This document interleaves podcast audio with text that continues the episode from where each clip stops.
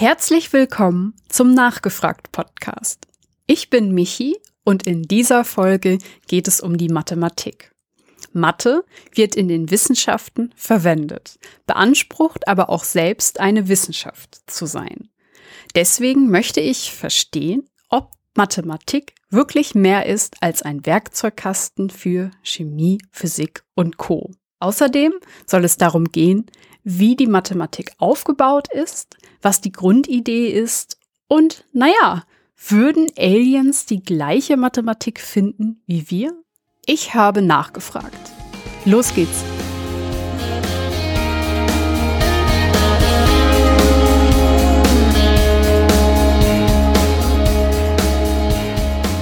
Mit dem Mathematiker, Data Scientist und Buchautor Andreas Loos spreche ich über Mathematik und Wissenschaft.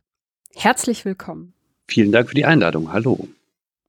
Ich freue mich, dass du zugesagt hast. Ähm, gerade bei dem Thema wird es, glaube ich, ein bisschen haarig, aber wir kriegen das hin, oder? Ich hoffe es. Du bist äh, Data Scientist und Wissenschaftsjournalist und hast jetzt gerade ein Buch zum Thema Mathematik veröffentlicht, Panorama der Mathematik. Wie kam es dazu und warum braucht es ein Buch über Mathematik? Also eigentlich braucht es kein Buch mehr über Mathematik. Es gibt so viele Bücher über Mathematik, es ist unglaublich. Ähm, äh, ich habe jetzt gerade mal geguckt, äh, ähm, zur Vorbereitung dieses Gespräches ähm, habe ich äh, Literatur ja gesammelt beim Schreiben dieses Buches und ich habe auf meiner Festplatte hier 45.000 Dokumente. Das sind nicht alles Bücher, sondern auch Paper und so, aber 45.000 Dokumente über Mathematik. Aber dieses Buch soll ähm, einem breiten Publikum darstellen, was Mathematik sein kann. Keine eindeutige Antwort auf die Frage, was Mathematik ist, aber eben so ein bisschen so ein Panorama, so ein, ein Zeigen, dass Mathematik mehr ist als nur das, was man in der Schule kennenlernt, nur das Schulfach. Und äh, dazu kam es ähm, im Grunde als ich äh, in einer PR-Agentur gearbeitet habe, das ist schon sehr viele Jahre her, 2005 war das. Ähm, und da habe ich äh, einen Mathematiker kennengelernt, Günther Ziegler, der ist Matheprof. Äh, damals war er noch an der Technischen Universität in Berlin, jetzt ist er an der Freien Universität Berlin. Und der, mit dem äh, habe ich ein Bierchen getrunken und dann haben wir uns ein bisschen geplaudert und so. Und dann ähm, überlegten wir, äh, dass man eigentlich sowas wie ein Wissenschaftsjahr für Mathematik einführen sollte, so äh, oder oder haben sollte. Ähm, es gab damals so das Jahr der Physik, ähm, weil 2005 da war gerade 100 Jahre äh, Einsteins Relativitätstheorie her. Hm. Und ähm, ja, da hat man überlegt, ein Jahr der Mathematik wäre sehr schön, weil die Menschen dann gezeigt bekommen könnten, eben dass Mathematik mehr ist als das, was sie so in der Schule erfahren. Und ähm, ich habe äh, in dieser Agentur gearbeitet, die eben unter anderem diese Wissenschaftsjahre damals ausgerichtet hat. Und wir haben dann gemeinsam überlegt. Günther war dann ähm, Präsident der Deutschen Mathematikervereinigung, tatsächlich äh, nur mit männlicher Form bis heute.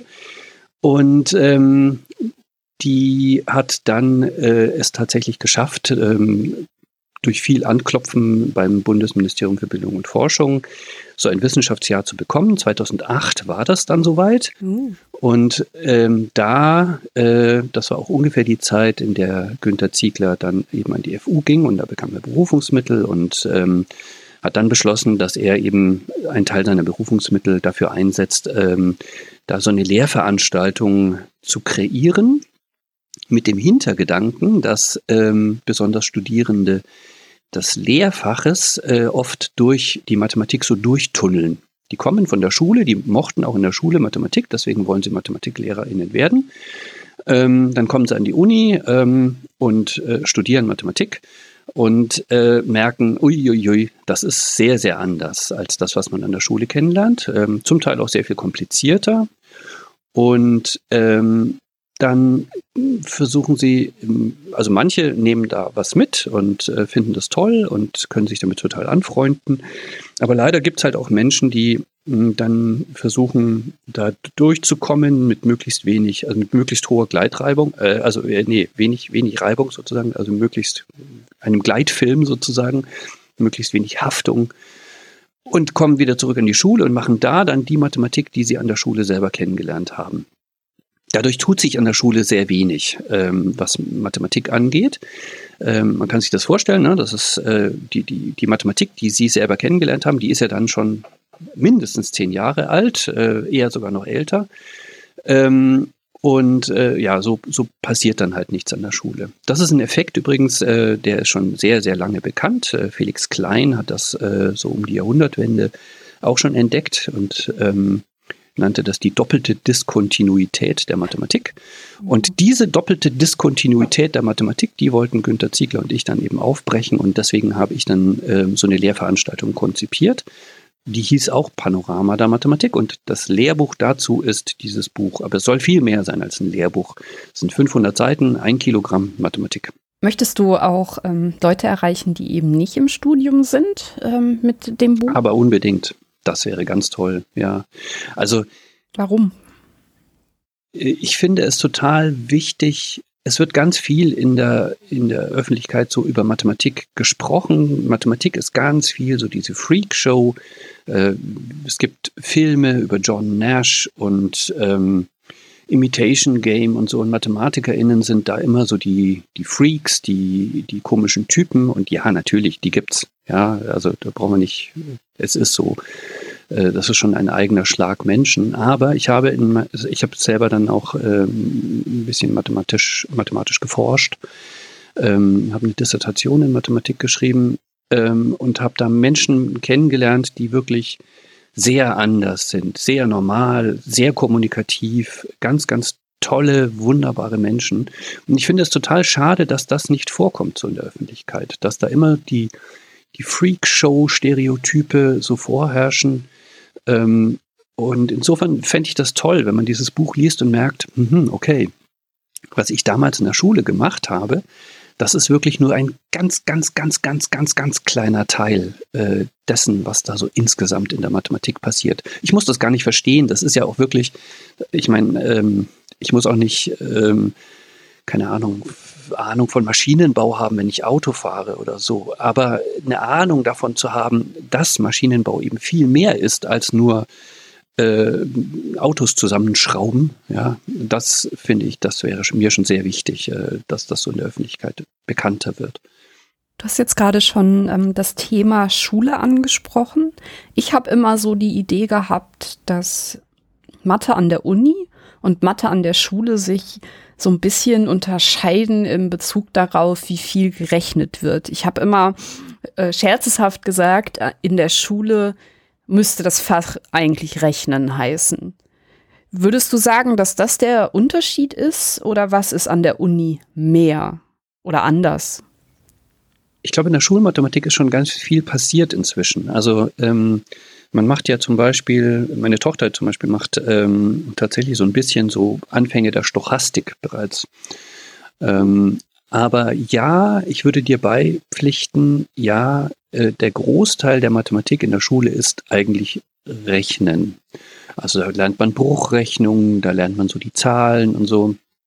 Und da beginnt es dann schon, finde ich, äh, schade zu werden. oder, oder da, weil, ähm, also was zum Beispiel bei mir im, im Mathestudium so ein Aha war, das war in Algebra äh, zu verstehen, wie Zahlensysteme auseinander konstruiert werden können. Also wir nehmen die natürlichen Zahlen 1, 2, 3, 4, 5, 6, 7, wo auch immer die jetzt herkommen, da können wir vielleicht später noch drüber reden. Und ähm, äh, dann können wir die sozusagen spiegeln. Und dann haben wir minus 1, minus 2, minus 3 und so weiter. Äh, und wir bilden die ganzen Zahlen daraus. Und ähm, jetzt wollen wir ja weiterrechnen, so wie wir in den natürlichen Zahlen gerechnet haben und wie es auch irgendwie so intuitiv ähm, ja sinnvoll ist. Also 3 mal 5 ist 15. So wollen wir jetzt auch 3 mal minus 5 rechnen können. Jetzt ist es aber durchaus überhaupt gar nicht intuitiv, wenn man ein bisschen drüber nachdenkt, warum 3 mal minus 5 minus 15 sein soll. Also wenn man das jetzt zum Beispiel sich veranschaulicht als Schulden, ähm, so minus 15 sind 15 Euro Schulden und warum ist jetzt äh, zum Beispiel dann minus 3 mal minus 15 plus, äh, Entschuldigung, minus 3 mal minus 5 plus 15 überhaupt gar nicht anschaulich, ja, äh, warum minus mal minus plus ergibt. Das sind so Regeln, ähm, die man sich gibt, damit man konsistent weiterrechnen kann, damit ähm, das System sozusagen erhalten bleibt. Mhm. Und so geht das dann weiter mit den Brüchen und so weiter. Und ähm, das, das ist wie ein, ein Baukasten, der so aufeinander aufbaut, immer wieder der, die nächste Stufe des Baukastens, ist wie, wie bei Lego-Kästen, wo man dann die Pro-Stufe erreicht und dann die Platinstufe oder was auch immer, ja. Und, und, so hat man dann am Ende die, die rationalen Zahlen und die reellen Zahlen und die äh, komplexen Zahlen. Da hört es in der Schule wahrscheinlich schon auf. Ähm, aber es gibt viel, viel, viel mehr Zahlenmengen, die man noch definieren kann ähm, und die da systematisch sich so reinklicken quasi. Und wenn man das so sieht, diese, diese Struktur, ähm, dann, das ist so ein, ein Glimpse of Mathematics, den man dann da so kriegt. So dieses, ach ja, stimmt. Das ist alles Teil eines ganz großen Kunstwerks. Es passt alles irgendwie zusammen, weil es so gebaut wird, dass es zusammenpasst. Die Regeln werden so gewählt, dass es immer konsistent bleibt mit dem, was man schon hat. Ähm, man, man will immer mit, nach den gleichen Spielregeln spielen irgendwie. Und das finde ich wirklich das war für mich so ein echtes Wow, ja, jetzt kapiere ich hier, warum ich überhaupt Brüche kürzen musste in der Schule und was das bedeutet eigentlich. Und das finde ich total schade, dass das in der Schule gar nicht vorkommt eigentlich. Die Frage, die ich mir jetzt gerade stelle, ist, ist es denn oder warum ist es wichtig, dass man diese Basics versteht? Manche, also ich nicht, aber manche würden jetzt vielleicht argumentieren, ähm, dass man das im Alltag nicht braucht. Im Alltag muss man verstehen, was ein Rabatt von 20 Prozent bedeutet. Was bedeutet es, wenn ich ähm, ein Viertel von irgendwas abbekomme? Was passiert, wenn ich Schulden mache? Was ist ein Zinssatz? Warum glaubst du, ist es wichtig, auch die Basis zu verstehen? Ja, im Alltag muss ich aber auch nicht wissen, äh, was der Futur 2 ist. Äh, ich kann es gebrauchen äh, in der Alltagssprache, aber ich muss es nicht benennen können. Im Alltag muss ich auch nicht wissen, wer Michelangelo war und muss auch keinen Shakespeare gelesen haben oder so. Das gehört einfach dazu, weil das Menschheitswissen ist. Ähm, ich, ich finde, Mathematik ist, ähm, also für mich persönlich ist Mathematik ein großes Kunstwerk. Und an diesem großen Kunstwerk arbeiten wirklich 100.000 Menschen aktuell und haben mit der Vergangenheit zusammen so, also wahrscheinlich viele 100.000 Menschen äh, schon gearbeitet.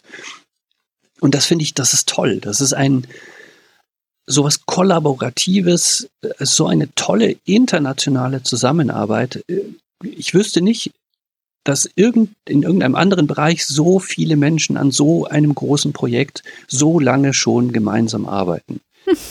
Ähm, das finde ich, äh, das ist wirklich, also das ist fast schon rührend, ähm, dass, dass die Menschheit sich da so drum bemüht. Und offenkundig gibt es ja eben viele Menschen, die sich dafür interessieren und die da daran weiterarbeiten wollen an diesem großen Kunstwerk.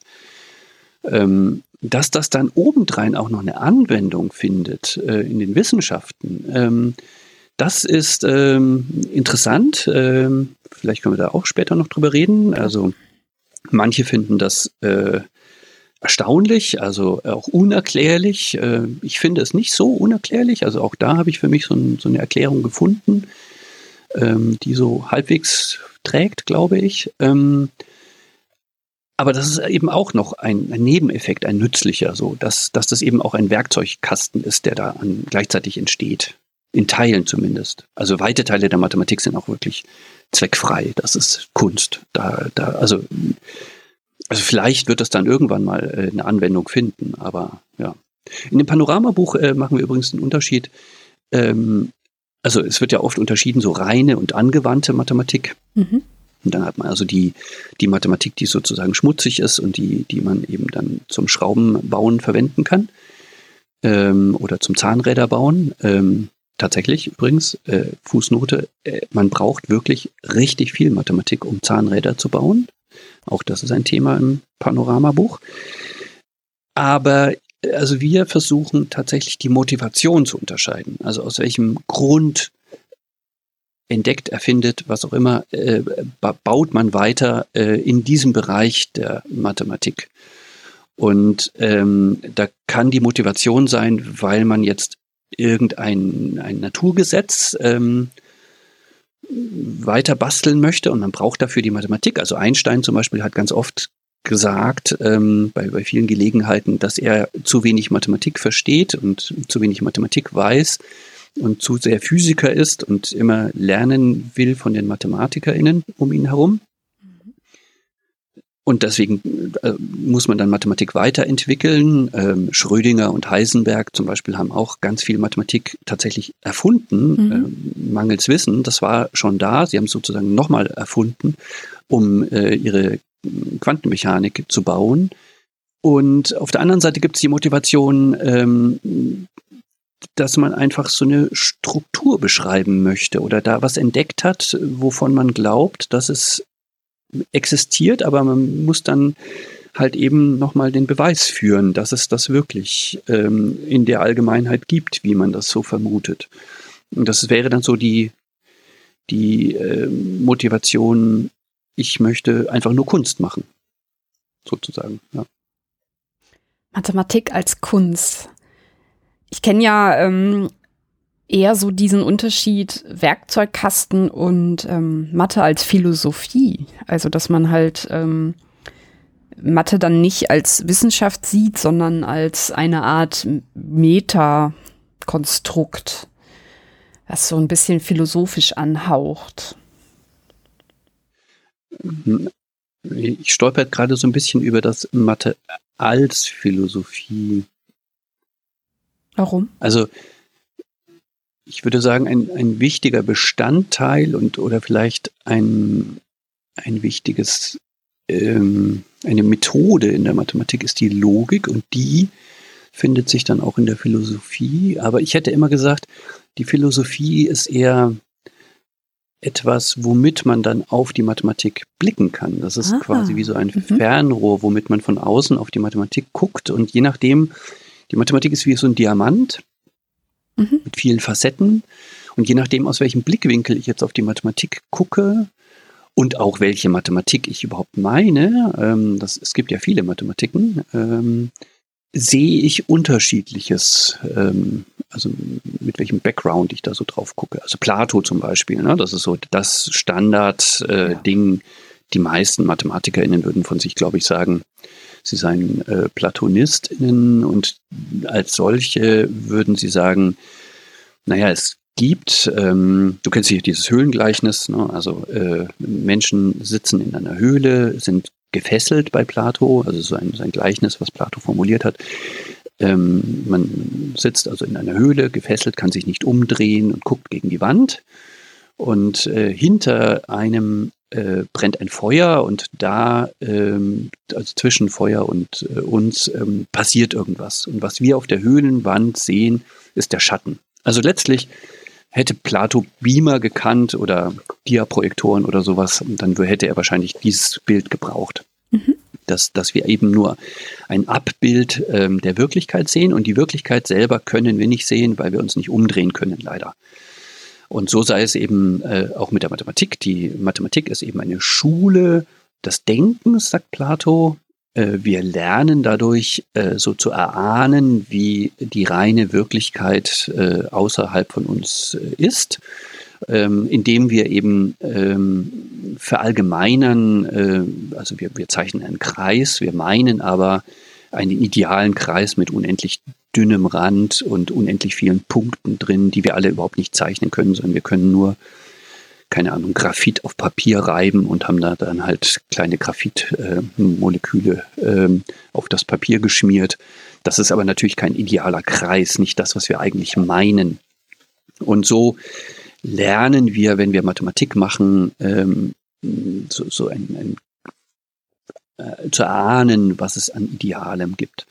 Aber es gibt eben schon auch andere Blickwinkel auf die Mathematik und das, was ich zum Beispiel am, am sympathischsten finde, ist ähm, der Blickwinkel, also ich würde schon auch sagen, dass es ähm, einfach aus der Natur der Sache, äh, weil wir ähm, wenn wir über Zahlen sprechen äh, und dann Strukturen in diesen Zahlen entdecken wollen, das ist natürlich immer so eine Abstraktion, das, das steckt in der Mathematik drin, ähm, dass wir da so ein Ideal ähm, irgendwie äh, verfolgen oder, oder untersuchen. Aber was wir äh, uns herauspicken, da kommen wir jetzt wieder auf die Motivation von vorhin, was mhm. wir jetzt genau untersuchen wollen, das wird ganz stark geprägt oder, oder mh, hm, also gelenkt, könnte man fast sagen, ähm, durch unsere Umstände. Und es gibt äh, einen Philosophen ähm, der Mathematik, Ruben Hirsch, der sagt, Mathematik ist ein soziokulturelles Konstrukt. Also da, da stecken zwei Sachen drin. Einmal ein Konstrukt. Wir konstruieren Mathematik. Ja. Das ist dann also nichts, was außerhalb von uns existiert, sondern das ist wirklich etwas, was entsteht, dadurch, dass wir es tun. Wir erfinden Mathematik äh, in seiner, aus seiner Sicht. Und es ist soziokulturell, also es ist, ähm, es ist äh, in der menschlichen Kultur und ähm, auch in der Interaktion von Menschen verortbar irgendwo. Wir kommunizieren über Mathematik, ähm, dabei entsteht Mathematik. Ähm, sie wird eben erzeugt dadurch, dass Menschen zusammenarbeiten. Und das Konstrukt, ich weiß nicht genau, ob man das wirklich so radikal halten kann. Also so ein, so ein radikaler Konstruktivismus, das gibt es auch in der Mathematik, aber ähm, ist noch ein bisschen mit einem anderen Flavor versehen in der Philosophie der Mathematik, der, der Konstruktivismus. Aber ähm, ich glaube schon, dass es so ist, dass ähm, ähm, die, die Stoß, also wie, wie eine Landschaft eigentlich, die Mathematik. Und welche Teile dieser Landschaft wir jetzt erforschen, welche Gegenden wir auf der Landkarte dann äh, markieren können als schon begangen und entdeckt und da waren wir schon und das kennen wir, äh, das ist definitiv, da einigen sich Menschen untereinander. Das sieht man auch übrigens sehr schön, wenn man sich so anguckt, was für Mathematik gemacht wurde, so über die Jahrtausende hinweg. Also ähm, vor 2000 Jahren, als so die, ich sag mal, die, die systematische Mathematik so ein bisschen entstand, da war Mathematik tatsächlich so viel sehr in, wie, wie Schulmathematik im Grunde, also so Rechnen, Zahlen, Landvermessung, sehr angewandt, ähm, also motiviert aus, ähm, wir, wir, wollen jetzt ähm, ja wissen, äh, wie wir, äh, keine Ahnung, äh, Kalendermessungen machen zum Beispiel, ja, oder, oder ähm, äh, Zeiten messen oder so, Winkel messen auch, mhm. ähm, ähm, gerecht Land verteilen. Ähm, äh, und dann begannen aber halt die Griechen, deswegen äh, wird das immer so äh, als den, der Geburt, die Geburtsstunde der Mathematik so angesehen, also die Griechen, beziehungsweise dann halt äh, in Alexandria, ähm, was ja auch im Grunde dann griechisch war zu der Zeit, ähm, äh, Euklid, ähm, schon sehr abstrakt davon sich zu lösen von diesen Anwendungen und dann eben über Zahlen zu sprechen, über Muster in den Zahlen, Primzahlen. Ähm, was ist das? Warum, warum treten da diese komischen Primzahlen auf? Don Zagé hat mal gesagt, sie sind wie Unkraut im Garten, die Primzahlen. ähm, und äh, dann haben wir äh, viele, viele äh, hundert Jahre später, dann äh, so in der napoleonischen Zeit, ähm, Ende des 19. Jahrhunderts, eine Mathematik, die äh, sehr von Ingenieurwesen geprägt ist. Also da äh, entsteht sowas wie Strömungsmechanik. Da hat man davor die ähm, integralen Differentialrechnungen entdeckt, also äh, Newton, äh, Leibniz und so, ähm, und kann jetzt mit diesen neuen Methoden äh, total tolle Sachen machen. Brücken bauen, Kanäle bauen, äh, Häuser bauen, ähm, kann da Sachen berechnen, die man vorher nicht berechnen konnte ähm, Kräfte berechnen. Ähm, also das gibt einen echten Aufschwung und äh, eben auch einen speziellen Aufschwung dann in der Mathematik. Also so, dass man plötzlich so, ich sag mal, die physikalische Brille aufsetzt, ähm, so in der Motivation. Also sowas wie ähm, äh, Minimalflächen aus Seifenblasen, so. Ne? Also man, man guckt sich die Welt um uns herum an, die physikalische Welt ähm, und überlegt, kann ich das jetzt irgendwie in äh, Formeln fassen, was jetzt hier um mich herum passiert. Ähm, und dann das 19. Jahrhundert hindurch sieht dann wieder eine Abstraktion der Mathematik eine stärkere, also sowas wie Riemann, ähm, also Gauss zum Beispiel, ein sehr angewandter Mathematiker noch, der, eigentlich auf einem Astronomielehrstuhl saß und ähm, Astronomie gemacht hat. Mhm. Äh, und schon sich auch als theoretischer Mathematiker sah, aber äh, sagte, es sei ihm eigentlich egal, ob seine Mathematik ähm, jetzt auf einen Dreckklumpen äh, angewandt wird, so hat er das tatsächlich gesagt, ähm, oder ähm, auf äh, eben in der, in der Theorie, aber äh, so, so theoretisch ist ihm schon lieber, aber ja, an sich ist es wurscht. Ähm, und das wird dann aber immer theoretischer, also auch hochdimensionaler. Es wird sowas wie äh, tatsächlich die dritte Dimension oder die vierte oder die fünfte Dimension dann quasi erfunden. Also da, dass man sehen kann, okay, ha, das geht ja auch logisch weiter. Also wir können ja einfach sagen, so wie wir in zwei Dimensionen Mathematik gemacht haben, wie, wie Euklid in zwei Dimensionen noch seine Mathematik gemacht hat, das muss ja nicht beschränkt sein auf zwei Dimensionen. Wir können da durchaus in eine vierte Dimension gehen. Ja. Ähm, das wird dann äh, äh, sozusagen die, der, die, der, das, der Andockpunkt äh, im Leben ist total interessant, ist dann so ein, so ein Mesmerismus. Also ähm, gab da dann so Leute, die gesagt haben, in der vierten Dimension kann man zum Beispiel Knoten lösen. Das ist dann so eine Art Geisterwelt, die vierte Dimension. Und da, da spinnt sich so eine ganz äh, lustige Kultur drumherum, äh, um die vierte Dimension und die Erfindung der Dimensionen. Ähm, was aber mathematisch dahinter steckt, ist, dass man halt wirklich ähm, verallgemeinert. Äh, und das ist ja so ein Grundprinzip. Also, dass äh, MathematikerInnen auf irgendwas gucken und sagen, okay, und was ist, wenn ich jetzt äh, x durch y ersetze äh, und y ist eben noch was Allgemeineres, ähm, kann ich dann so weitermachen oder ergibt sich dann irgendwas Neues?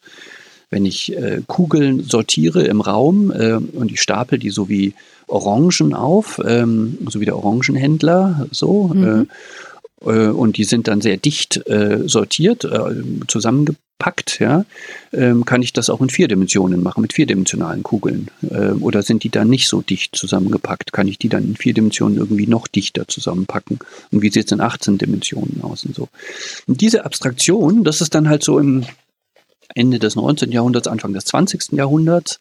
Und dann kommt eh so eine Explosion des Wissens so in der zweiten Hälfte des 20. Jahrhunderts. Ja. Ähm, wo, äh, wo die Mathematik sich extrem aufweitet und ähm, also wirklich unfassbar explodiert, ähm, wenn man sich die Veröffentlichungszahlen anguckt und so. Also da, da ist richtig, äh, also da kann man eigentlich überhaupt nicht mehr von einer Mathematik sprechen, wenn man genau drauf guckt, sondern man sieht ganz viele Bereiche der Mathematik, die da parallel entstehen, sich gegenseitig befruchten, ähm, wo dann auch entdeckt wird plötzlich, ach, Kollegen da drüben machen ja eigentlich das Gleiche, nur nennen sie es anders und so. Also es sind heutzutage haben wir wirklich viel, eine sehr, sehr vielfältige Mathematik, die auch kein Mensch mehr richtig überblicken kann. Es wird immer gesagt, dass John von Neumann, ähm, ein bekannter ungarischer Mathematiker, der so äh, äh, auch an der Atombombe mitgebaut hat und so, so äh, in den 50er Jahren gestorben ist, dass der so der letzte Mathematiker war, der wirklich so einen breiten Überblick über die Mathematik haben konnte.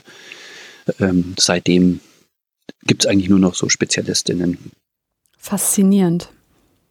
Also das heißt, wir haben jetzt ähm, so ein Spannungsfeld festgestellt zwischen einem großen Kunstwerk, wo man halt sagt, okay, wir gucken mal, was dabei rauskommt. Wir haben das Interesse, ähm, mit der Methode der Logik auch immer weiterzukommen, eine Abstraktion zu haben. Und es kann halt sein, dass eben ähm, es auch eine Anwendung gibt als nützlichen Nebeneffekt. Ähm, und in deiner Ausführung hast du jetzt ganz oft erwähnt, ähm, dass man Mathematik konstruiert. Da stellt sich mir die Frage, ist Mathematik etwas Universelles? Ähm, haben wir die Mathematik quasi nur gefunden? Wird sie uns vorgegeben von der Natur? Oder haben wir sie erfunden und ähm, man baut immer weiter? Das habe ich jetzt bei dir noch nicht so richtig rausgehört. Wie stehst du zu der Frage?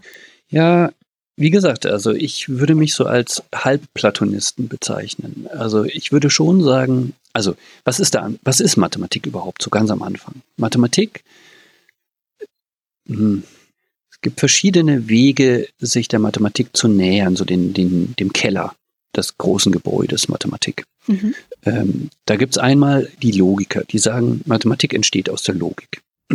Das war so Ende des 19. Jahrhunderts, hat man versucht, Widerspruchsfreiheit von Axiomen zu beweisen und ähm, einfach wirklich den Keller mal richtig mit Zement auszugießen und da mal so richtig ein Fundament zu bauen, auf dem dann so die ganze Mathematik stehen kann. Frege, äh, dann später Gödel, Russell, Bertrand Russell und Whitehead. Ähm, da kommt übrigens die Philosophie ganz stark mit rein. Also Whitehead war ja Philosoph, mhm. ähm, äh, Alfred North Whitehead, ähm, der eben mit Russell die äh, Principia Mathematica geschrieben hat, was so eine Anlehnung an das Newtonsche Principia Mathematica war. Ähm, mhm was so auch so ein Grundlagenwerk für die Physik war. Und so wollten die eben so ein Grundlagenwerk für die Mathematik schreiben. Und Gödel hat dann gesagt, äh, ja, ihr könnt ja probieren, aber wird nicht klappen, äh, so mal ganz flapsig gesagt.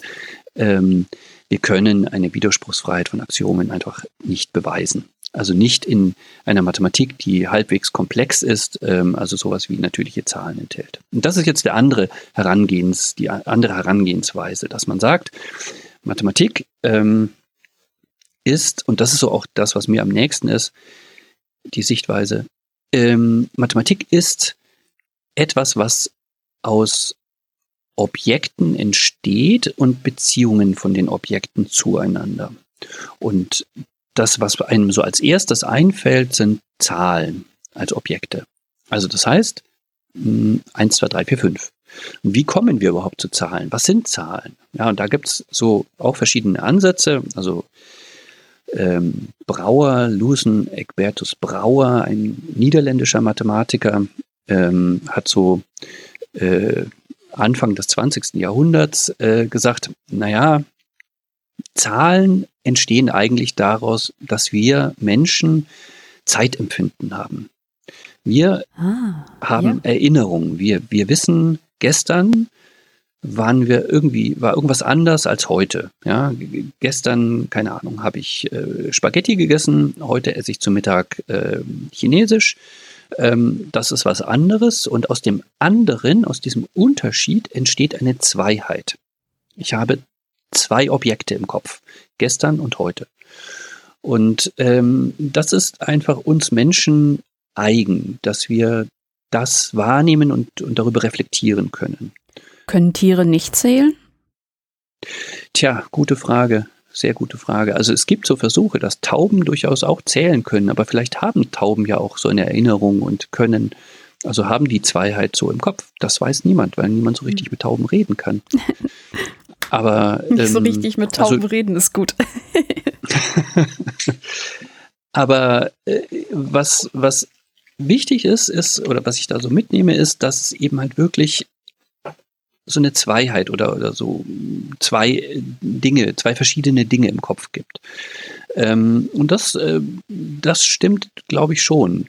Ähm, und aus zwei kann man alles entwickeln. Also ähm, wer zwei im Kopf hat, hat äh, alle Zahlen im Kopf eigentlich. Nee, mhm. hat er nicht, das stimmt nicht. Aber äh, jedenfalls kann man dann weiterzählen. Ne? Man hat ähm, eins, äh, zwei, dann kann man zu den zwei noch eins dazu nehmen und hat nochmal was anderes, nämlich zwei und eins. Und drei, das ist dann so ein bisschen der Gedanke, den äh, Neumann hat äh, zur Konstruktion von Zahlen, äh, der ähm, eben schon erwähnte, John von Neumann. Mhm. Äh, der sagt nämlich, äh, es reicht, äh, also der, der argumentiert nicht mit der Zeiterfahrung, sondern der argumentiert mit Mengen und sagt, also wir haben sowas wie Mengen, stellen wir also uns als Behälter vor. Wir haben einen Sack und den Sack, der ist entweder leer oder er enthält irgendetwas. Und irgendetwas, na gut, äh, wir haben nichts als einen leeren Sack, dann stopfen wir den jetzt in den Sack hinein. Dann haben wir also einen Sack, der einen leeren Sack enthält. Und das ist offenkundig etwas anderes als ein Sack, der nichts enthält. Ja? Schon haben wir zwei Sachen konstruiert. Einen Sack, der etwas enthält und einen Sack, der nichts enthält. Und das haben wir alles konstruiert mit nur einem Sack, der nichts enthält. Ähm, und so können wir jetzt wieder weitermachen. Ja? Also jetzt nehmen wir unseren Sack, der einen Sack enthält, der nichts enthält, und stopfen den in den nächsten Sack. Und dann haben wir einen Sack, der einen Sack und so weiter. Ihr kapiert es, ja? Das dieses, diese Konstruktion der, der natürlichen Zahlen aus leeren Mengen. Ähm, also es gibt viele Wege, die natürlichen Zahlen zu motivieren oder zu konstruieren. Fakt ist, dass wir zählen können, dass wir sowas im Kopf haben. Also, weiß nicht, meine Kinder haben das, äh, ich weiß nicht, wann sie angefangen haben zu zählen, vielleicht mit, mit eins oder so, ähm, angefangen zu zählen. Das steckt in Menschen schon drin, dass man so, so eine Abbildung baut, ähm, drei irgendwas äh, ist so eine Dreiheit. Ja? Mhm. Und, ähm, und dann, wenn man dann sich das anguckt, diese Dreiheit und diese Vierheit und man fängt an, damit rumzuspielen, man teilt das dann auf, man merkt, okay, vier kann ich in zwei und zwei aufteilen. Drei, ja, bleibt irgendwie immer drei, kann ich nicht zerschneiden in irgendwie so eine gerechte Aufteilung. Mhm. Äh, da habe ich dann sowas wie Teiler. Ähm, und, äh, dann habe ich aber eben Zahlen oder, oder Heiten, äh, die ich aufteilen kann auf irgendeine Teilmenge, also so verschiedene Teilmengen, sodass es gerecht aufgeteilt ist. Und andere, bei denen das nicht geht. Ja? Warum? Was ist das für ein Unterschied? Da gibt es also Zahlen, die kann man irgendwie teilen und andere, die man nicht teilen kann. Bam, wir sind bei den Primzahlen. Mhm. Ähm, das ist genau das, was Euklid dann aufgeschrieben hat. Euklid hat das gar nicht selber entdeckt. Euklid war wahrscheinlich gar nicht selber so aktiver Mathematiker, sondern man muss den sich vermutlich, wir wissen gar nichts über Euklid, aber ähm, es wird so vermutet, dass er eher so ein Bibliothekar war ähm, oder Herausgeber, ähm, dass er im Grunde mathematisches Wissen seiner Zeit gesammelt hat, so im dritten Jahrhundert vor Christus war das ungefähr, und aufgeschrieben hat. Mhm. Ähm, also einfach mal, um, um darzustellen, was so bekannt ist. Und dazu gehörten dann eben halt so die Primzahlen. Und dann ähm, schrieb also Euklid auch den sehr berühmt geworden, zu Recht sehr berühmt gewordenen Beweis auf, dass es unendlich viele Primzahlen geben muss. Weil, nehmen wir an, es gäbe nur endlich viele Primzahlen. Naja, äh, was ist dann? Ähm, dann können wir alle Primzahlen, alle endlichen Primzahlen miteinander multiplizieren und können eins, die Idee ist ja bekannt, ne, dass man immer eins dazu zählt, so geht's zählen und so können wir das hier auch machen. Also wir multiplizieren alle Primzahlen und addieren eins dazu. So, die Zahl, die jetzt da rauskommt, die ist nicht teilbar durch die erste Primzahl, weil immer Rest eins bleibt. Die zweite Primzahl, die dritte und so weiter. Ja? Mhm. Ergo muss das irgend, ist es irgendwas komisches. Also entweder ist es eine Zahl, die selber eine Primzahl ist. Ja, okay, dann haben wir aber eine neue Primzahl gefunden. Ja. Das wäre ein Widerspruch zu dem, was wir vorher hatten. Oder ähm, es hat Teiler, äh, Primteiler, aber das müssen dann Primzahlen sein, die nicht in unserer Primzahlmenge waren. Das ist ein Widerspruch zu unserer Annahme, ja. dass wir eben alle Primzahlen genommen haben. Ne? Ergo muss es unendlich viele Primzahlen geben. Ja, es geht nicht anders. So. Und äh, also dieser, das wird so als der erste Beweis der Mathematikgeschichte angesehen, dieser Beweis. Ähm, er ist so klein, du hast es gemerkt, dass ich ihn jetzt in 30 Sekunden oder so erzählen konnte. Ähm, und vermutlich versteht ihn auch jeder. Ähm, aber das ist so der, der Anfang der Mathematik, dass man eben so aus den Zahlen Strukturen abliest und dann Aussagen über diese Strukturen macht.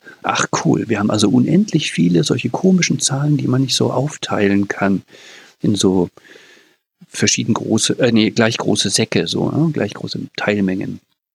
Äh, geht das auch mit anderen Objekten? Es müssen ja nicht Zahlen sein. Na klar, wir können ja Farben nehmen.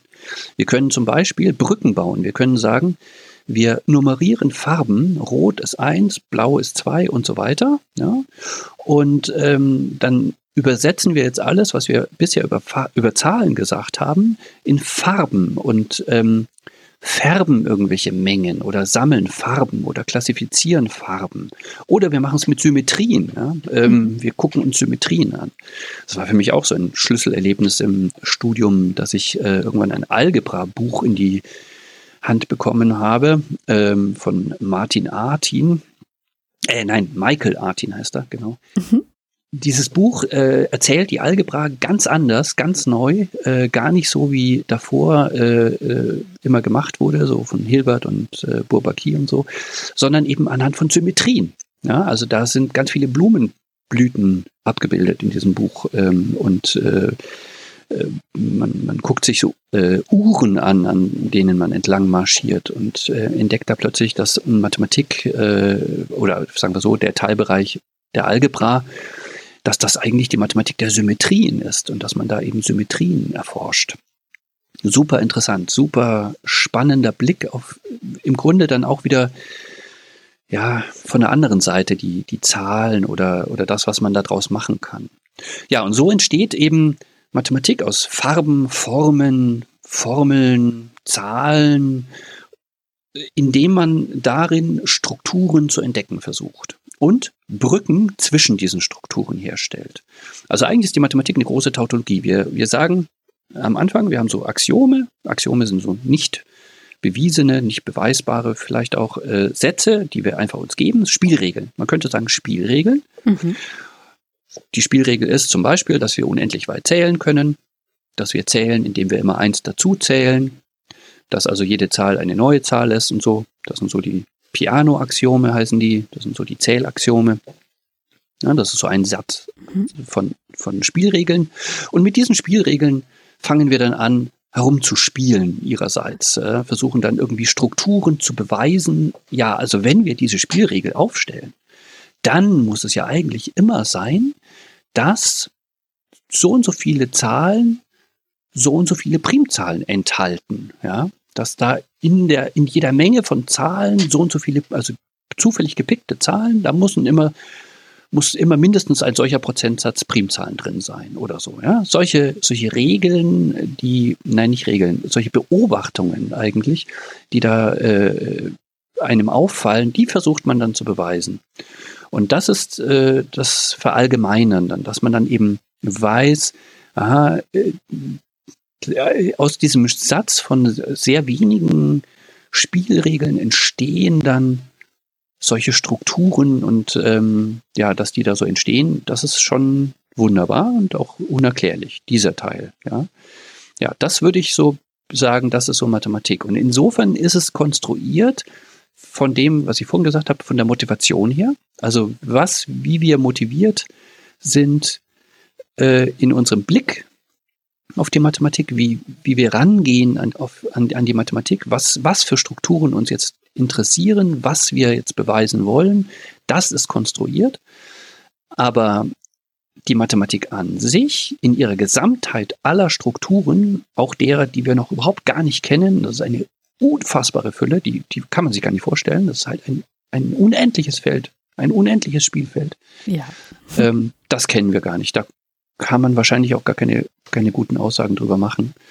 Ähm, also die potenzielle Mathematik, die ist da, aber die konkrete Mathematik, die wir kennen, die ist schon konstruiert. Ja. Wir äh, gehen also von etwas aus, sowas wie Zahlen, was sehr natürlich ist. Also sprich, nehmen wir mal ein Alien an, ähm, die würden auch quasi sowas wie ein Konzept des Zielens haben, sofern sie ähm, Mengen- und Zeiterfahrung haben. Ja, vielleicht. Also wenn Sie eben diese, wenn Sie sich darauf einlassen, dann das als Spielregel zu nehmen und zu sagen, ja, okay, ja, so geht Zählen. Und dann tappen Sie mit Ihrem Krallenfuß einmal und zweimal und dreimal und so und ja, so ist äh, Zählen. Ja, dann, dann werden Sie die gleiche Mathematik entdecken, ja.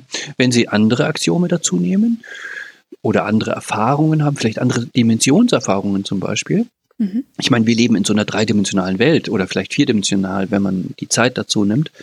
Äh, vielleicht sieht ein Alien die elf aufgewickelten quantenmechanischen Dimensionen und fühlt die und ähm, hat deswegen vielleicht eine eher, ja, in, in Teilen zumindest eine, eine, so eine, so eine Torus-Vorstellung von der Welt, so ein, ein immer wieder, da schließt sich immer wieder etwas und mhm. kommt dann deswegen zu einer endlicheren Vorstellung auf eine Art, ne? also so einer ringförmigen Mathematik.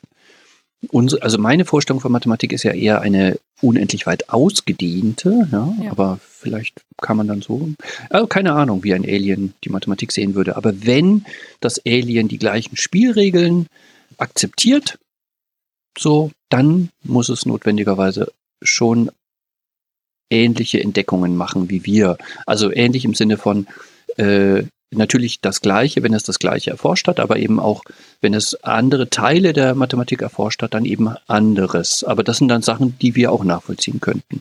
Vielleicht. Also, wenn es nicht zu kompliziert ist. Das heißt, der Dreh- und Angelpunkt sind diese Axiome, diese Regeln, die Annahmen, die man macht.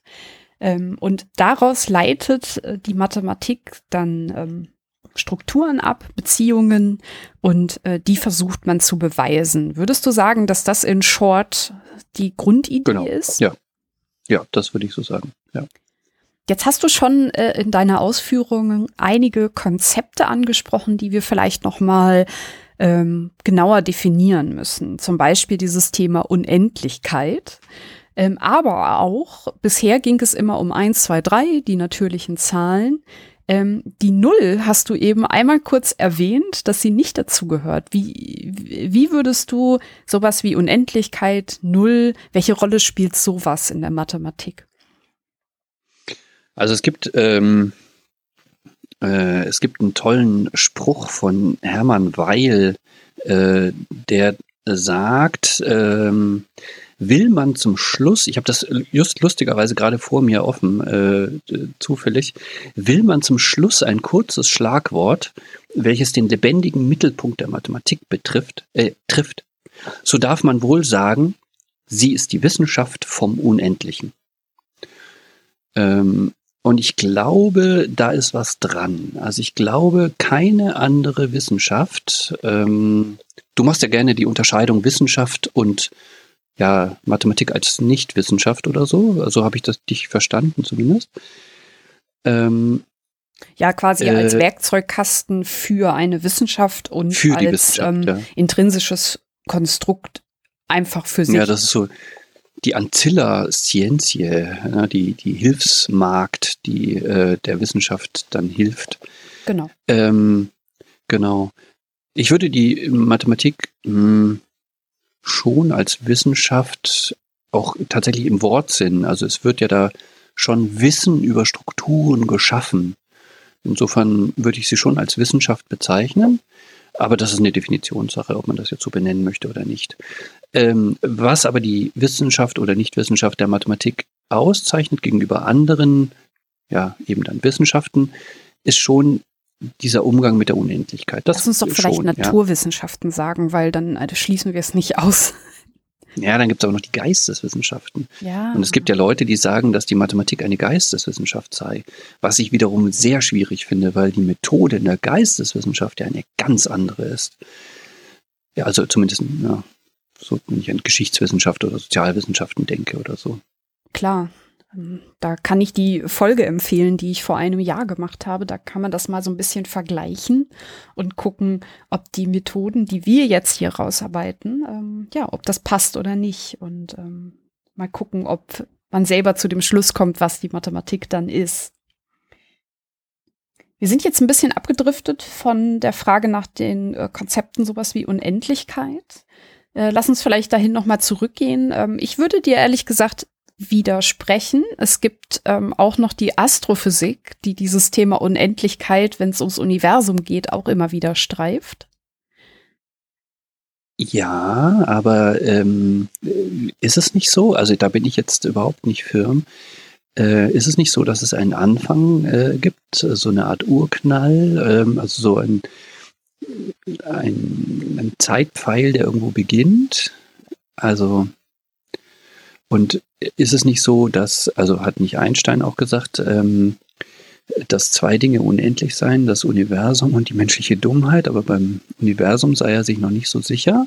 Ja, das hat er gesagt. Oder beziehungsweise es wird ihm immer zu. Wird ihm zugeschrieben, so. Ähm, genau.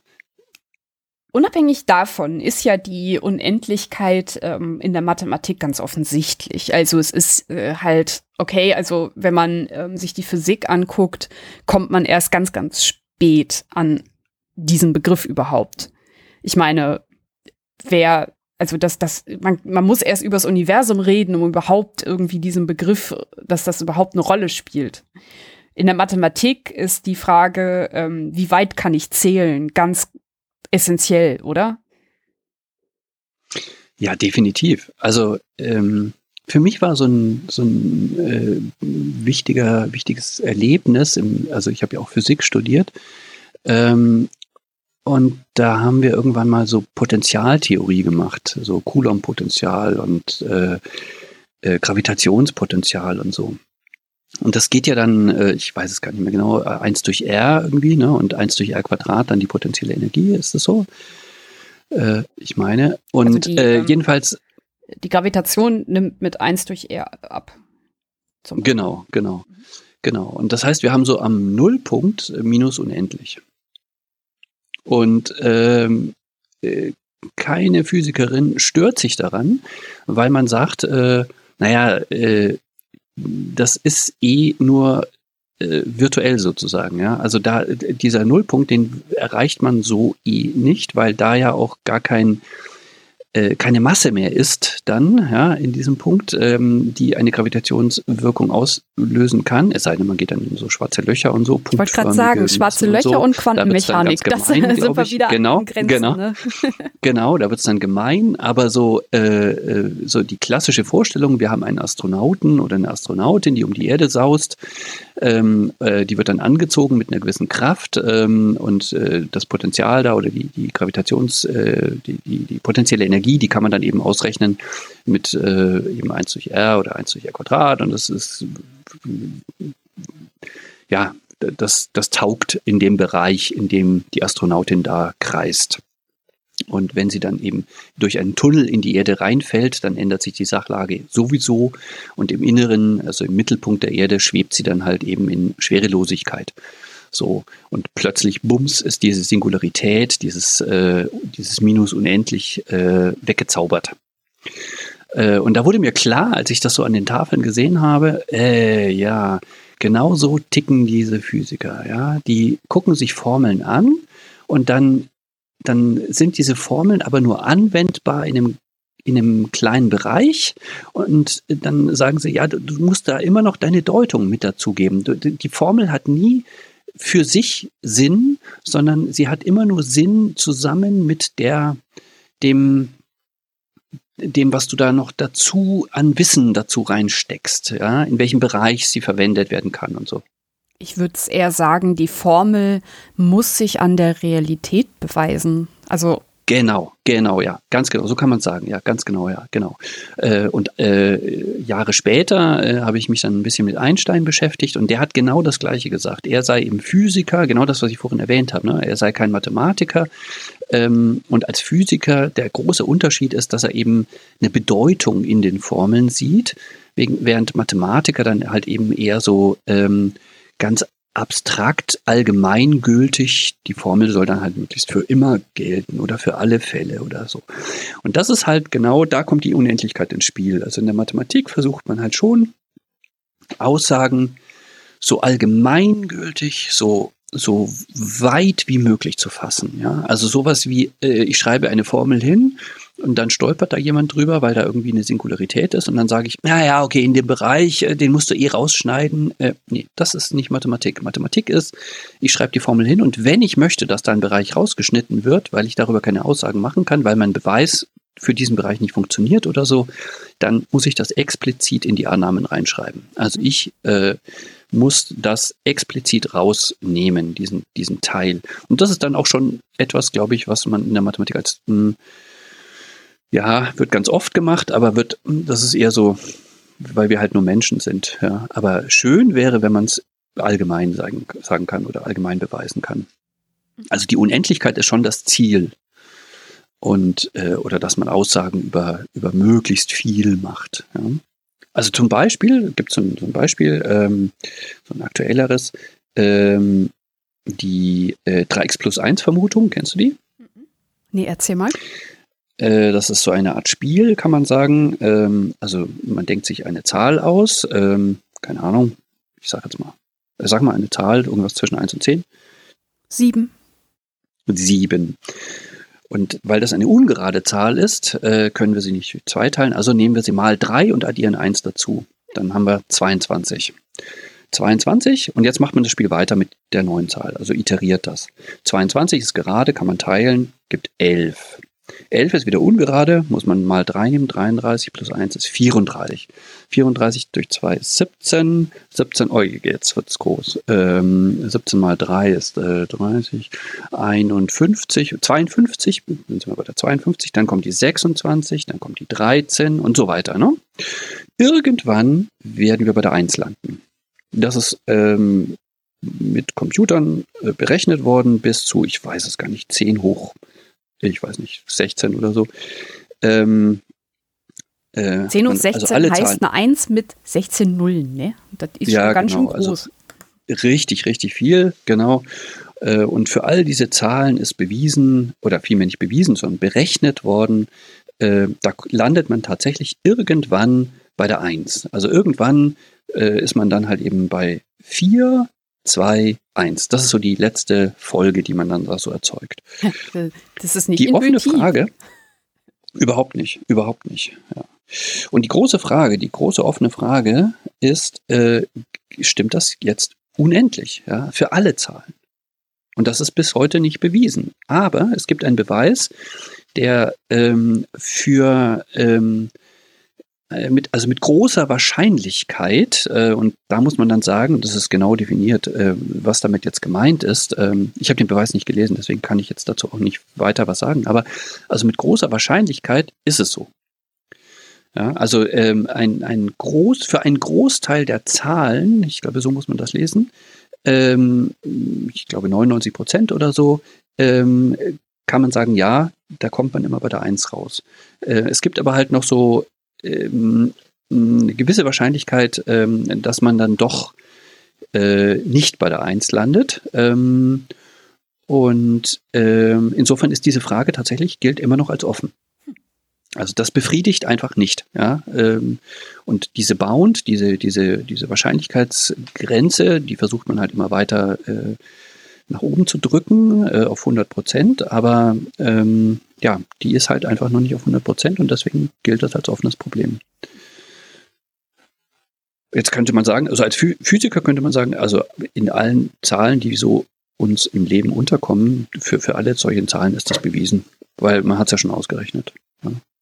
Aber deswegen würde ich unterscheiden, dass in der Physik eben kein Beweis geführt wird. Ein Physiker würde ja eher nach einer Zahl suchen, für die es nicht passt. Und solange ich keine finde, also. Ah, oder, ja, stimmt. Falsifizierung ja, halt, ne? Also, ja, genau, ja. Ähm, ja. Kurz, um es zu erklären, also die Idee ist, äh, dass ähm, ich kann eine These aufstellen und wenn ich nichts finde, was dieser These widerspricht, kann sie erstmal gelten bleiben. Wenn ich aber etwas finde, ist sie weg. Das sind halt zwei ja. verschiedene Herangehensweisen. Ähm, ich würde sagen, da kommen wir gleich noch mal drauf. Also wie halt ähm, Wissenschaft in der Mathematik funktioniert und wie es im Vergleich zur wissenschaftlichen Methode zum Beispiel in den anderen Naturwissenschaften funktioniert. Mhm. Ähm, aber ich würde gerne noch mal auf die Null kommen. Weil die mhm. hast du eben auch schon mal erwähnt und ich habe mal gehört, und ich weiß gar nicht, ob das stimmt, vielleicht kannst du was dazu sagen, ähm, dass die Römer kein Konzept der Null hatten. Was ja auch erstmal ist die Null ja auch irgendwie anders, weil die ja auch nicht aus dem, okay, ich habe eins, ich zwei ähm, und dieses Nichts haben ist ja erstmal etwas, also will man das bezeichnen, braucht man das überhaupt? Ähm, also der Schritt, eine Null einzuführen, ist ja nochmal ein komplizierterer, oder?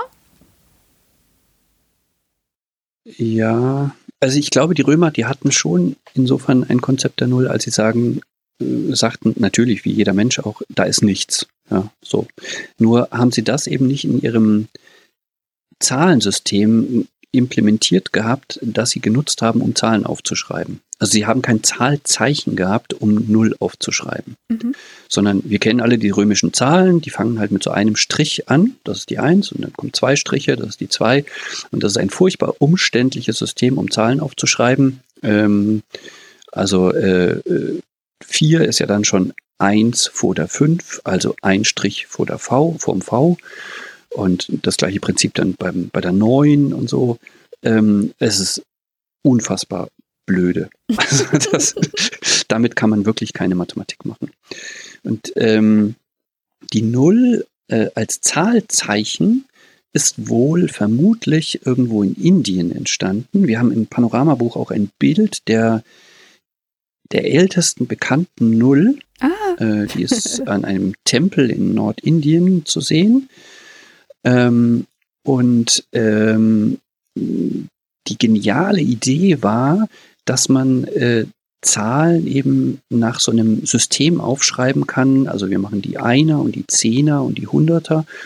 Und ähm, wenn man das eben nach der anderen Seite weiterdenkt, dann hat man eben auch die, ähm, die Null äh, irgendwie als Platzhalter. Ja, so, also wir brauchen dann irgendwo, ähm, äh, wenn wir eben keine Einer haben, äh, dann brauchen wir da irgendwie so einen Platzhalter. Und das ist eben Ja. die Null. Mhm. Und das ist eine geniale Idee, weil dieses strukturierte Aufschreiben von Zahlen, äh, dass ich eben die vier nicht anders als die drei aufschreibe, sondern die vier da einfach ein, ein, eine Stelle habe, an der ich eben vier schreibe, so wie ich drei an die Stelle schreibe, ähm, das äh, macht es sehr viel effektiver. Und äh, dieses Verfahren, das kam dann über die äh, arabische Welt ähm, nach Nordafrika.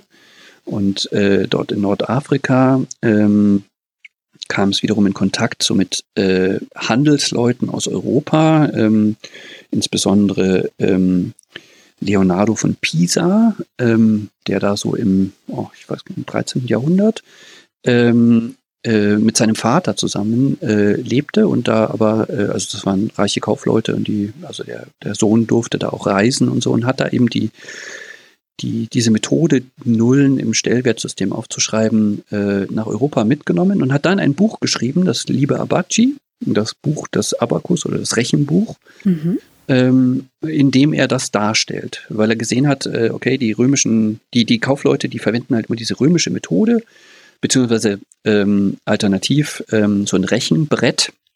Und auf dem Rechenbrett, ähm, da hast du, ähm, da, da zählst du sozusagen wie äh, so mit, mit äh, Münzen so äh, die, die Menge, also hast du schon auch so ein Stellwertsystem, aber es ist ähm, auch nicht so anschaulich und nicht so einfach wie eben, dass man, wie wir es in der Schule lernen, so einfach so Zahlen untereinander schreibt und dann abziehen kann und addieren kann. Und das brachte er dann also den Menschen bei. Ähm, und so kam die Null dann nach Eu- Europa. Und das ist halt schon eine tolle Effektivierung so, ja. Ja, schön. Ähm, Ja, total. Ja. Man muss ja auch noch sagen, ähm, ich bin ja als äh, Datenanalystin im Moment aktiv und da ist ja auch noch ein Unterschied zwischen der Null, dem Nichts und der Null und so.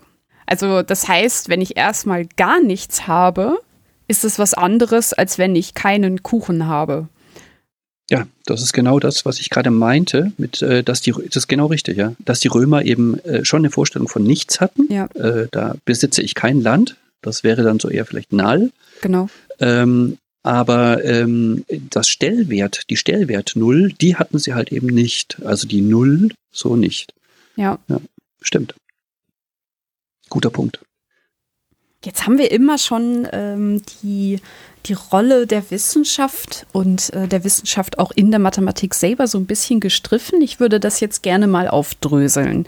Lass uns doch mal angucken, wie Forschung und Wissenschaft in der Mathematik selber funktioniert.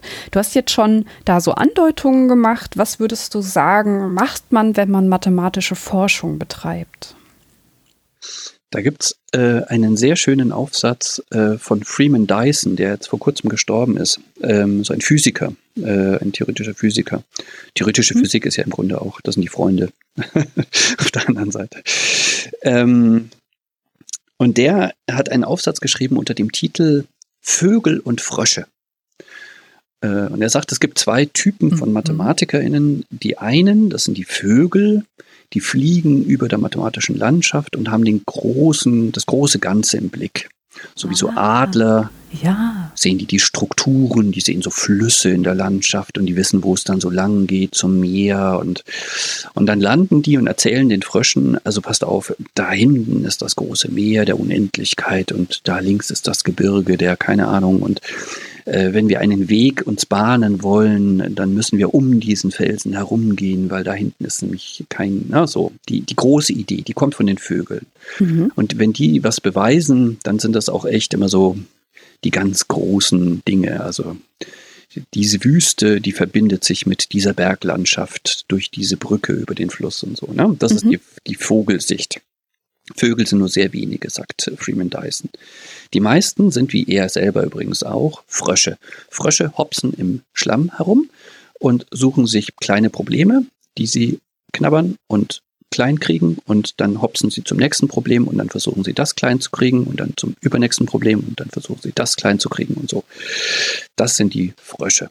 Und ähm, ich glaube, das ist schon sehr geil, das Bild, aber es fehlt noch ein bisschen was.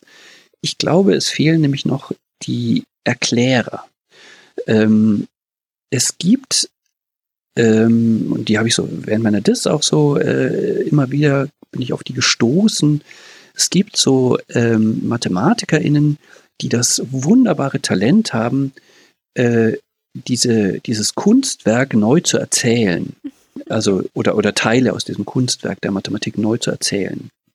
Also einer der meiner Helden in der Hinsicht ist äh, Alexander Skreiber, ein niederländischer Mathematiker, der so die kombinatorische Optimierung in drei Bänden aufgeschrieben hat und ähm, der da wirklich Unglaubliches geleistet hat im Sinne von, der hat, der, der, das ist ein Vogel, der, der sieht die große Struktur, aber der landet dann und ähm, will mir jetzt keinen Plan vermitteln, wie ich jetzt da so die großen Wege bauen kann in der Landschaft, sondern der erklärt mir ähm, die Landkarte nochmal neu und formuliert die Beweise nochmal neu. Und was sind Beweise? Beweise, das gibt es ganz oft, äh, viele, viele MathematikerInnen äh, sagen da übereinstimmend, Beweise sind im Grunde sowas wie Wegbeschreibungen.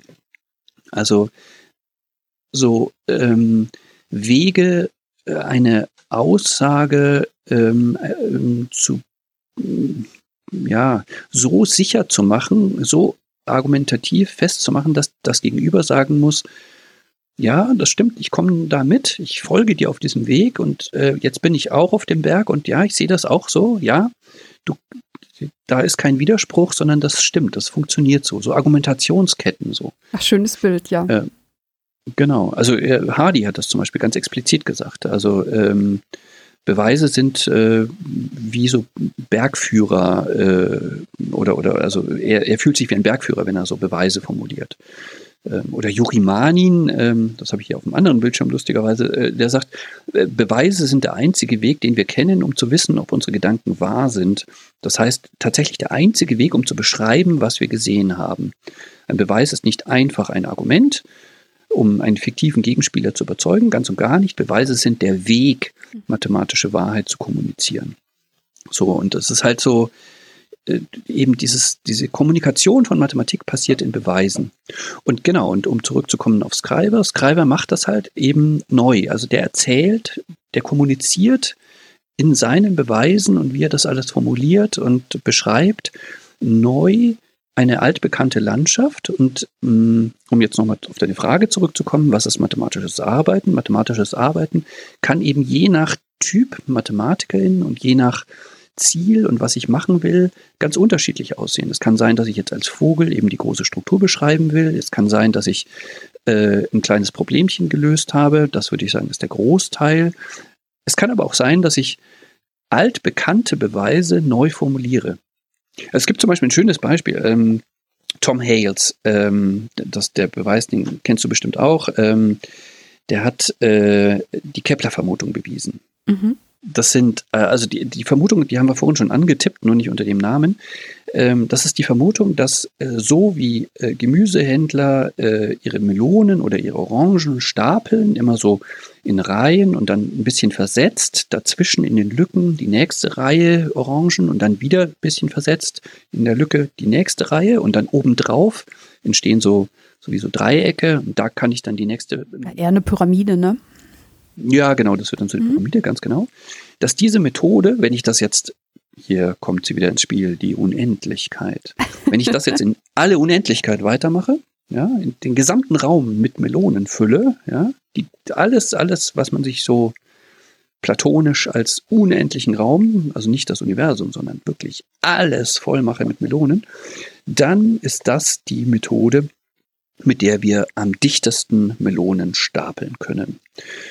Diese äh, Vermutung erstmal, ja, also dass das wirklich diese Methode ist, die am dichtesten Melonen stapelt, diese Vermutung äußerte ein äh, britischer ähm, Glücksritter, äh, der in Briefwechsel mit Kepler stand und hat das dann Kepler geschrieben und Kepler hat das dann ähm, so im, im, Nebensatz erwähnt ähm, in einer kleinen Schrift ähm, und so deswegen heißt es Kepler-Vermutung.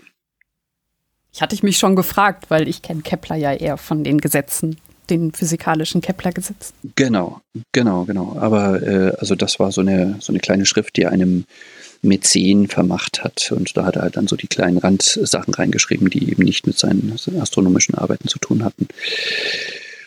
Genau, und ähm, dann war das jahrhundertelang ein offenes Problem, eine Frage. Ähm, und äh, dann kam Tom Hales so in den 90er Jahren des letzten Jahrhunderts und also äh, 1993 hat er so das äh, Konzept entwickelt, den Plan entwickelt, eben so ein bisschen vogelmäßig. Ne? So, das muss die große Strategie sein, so müssen wir fliegen, um das zu beweisen.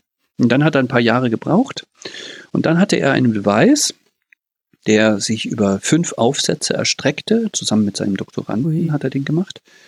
Ähm, 250 Seiten, dazu 5 Gigabyte an Code und Daten, ähm, weil das Ganze, hm, also er hat einen Brückenschlag gebaut, um diesen Beweis zu führen, einen Brückenschlag in die Optimierungstheorie und hat da ein Optimierungsproblem draus gemacht äh, vielmehr ganz viele Optimierungsprobleme und hat die dann äh, mit einem Löser gelöst und hat gezeigt, dass, also was heißt gezeigt, er hat den Computer ähm, arbeiten lassen und hat berechnet, ähm, dass für keinen der Fälle, also er hat das Problem unterteilt in viele Fälle und diese einzelnen Fälle, in keinem der Fälle konnte man die Kugeln irgendwie dichter packen mit, mit äh, keiner Methode. Und damit musste das also richtig sein. Das ist ein ein weirder Beweis. Hätte Tom Hales, also hat er sogar selber auch so gesehen. Der Beweis war auch sehr kompliziert. Also er hat das sehr, sehr klug äh, transformiert, das Problem, und äh, klassifiziert und da hat er nichts vergessen. Das ist auch ein korrekter Beweis wahrscheinlich, aber dieser Beweis ist tatsächlich nie von allen Gutachtern gelesen worden. Also es, äh, der ist in den Annals veröffentlicht worden. Mhm. Es ist so das größte, wichtigste, also wenn, wenn ein Beweis mit richtig Wumms veröffentlicht wird, dann wird er in, in den Annals of Mathematics veröffentlicht. Und ähm, die Leute dort, die haben mehrere Jahre gebraucht. Ähm, äh, also es gibt ja immer dieses Peer-Review-Verfahren, genauso wie in der Physik auch. Ähm, also wer einen Beweis gefunden hat und will den veröffentlichen, der, die muss dann äh, den Beweis zur Diskussion sozusagen stellen. Dann gibt es KollegInnen, die äh, den lesen und dann äh, am Ende ihr Go geben und sagen, ja, das ist wirklich äh, in Ordnung oder nicht.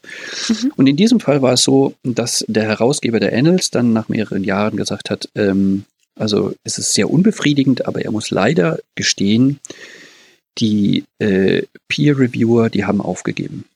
Sie können die, diesen Beweis nicht ganz durchlesen. Sie kriegen einfach nicht alles so in den Griff, dass sie sagen, ja, das stimmt alles. Sie haben natürlich ein Gefühl, ja, das funktioniert so, das ist plausibel alles, ja, aber der Beweis ist nicht reviewbar.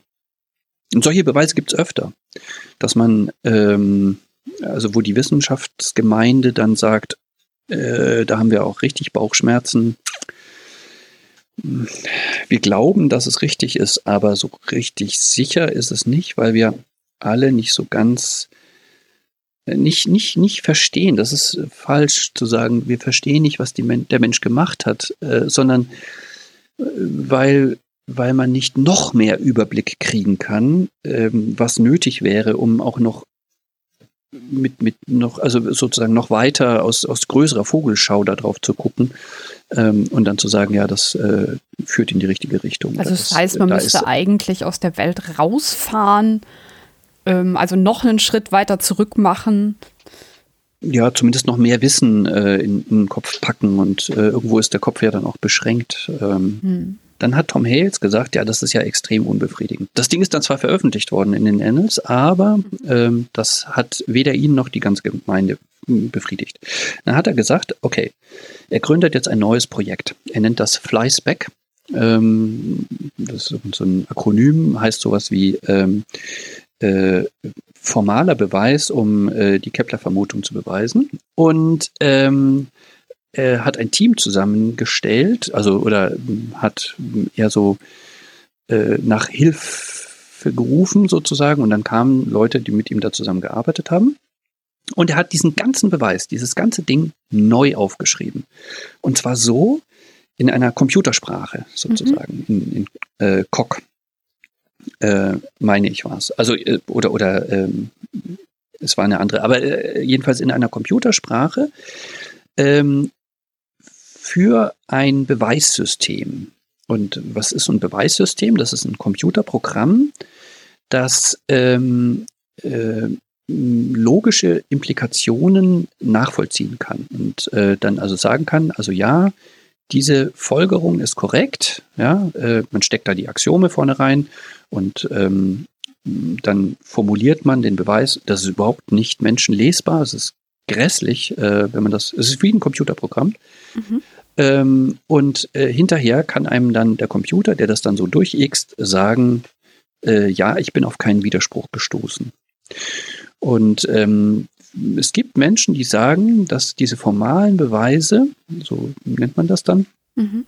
die Zukunft sind. Dass, dass das äh, der Weg sein wird, also dass das zumindest die auch die Fehler vermeiden wird, die so in der Vergangenheit auch immer wieder vorgekommen sind. Ne? Also man übersieht ja immer was. Das ist ja menschlich, ja? dass man, wenn man einen Beweis führt, dass man dann auch Fehler baut. Wir haben äh, im Panoramabuch ähm, äh, ein, ein, die Titelseite eines Buches, ähm, das heißt Erreur en Mathematique, ähm, also eine Sammlung von Fehlern in der Mathematik ähm, der letzten 300 Jahre oder so wo einfach zusammengestellt wurde, wo Beweise peer-reviewed veröffentlicht wurden und äh, dann doch falsch waren, hm. weil irgendeine Kleinigkeit einem dann doch kommt immer mal vor ne? durchrutscht ne? ist. Genau, genau. Insofern ist Mathematik eben genau, was vorhin äh, da schon zur Sprache kam, ein soziokulturelles Konstrukt. Also es sind halt Menschen da am Werk.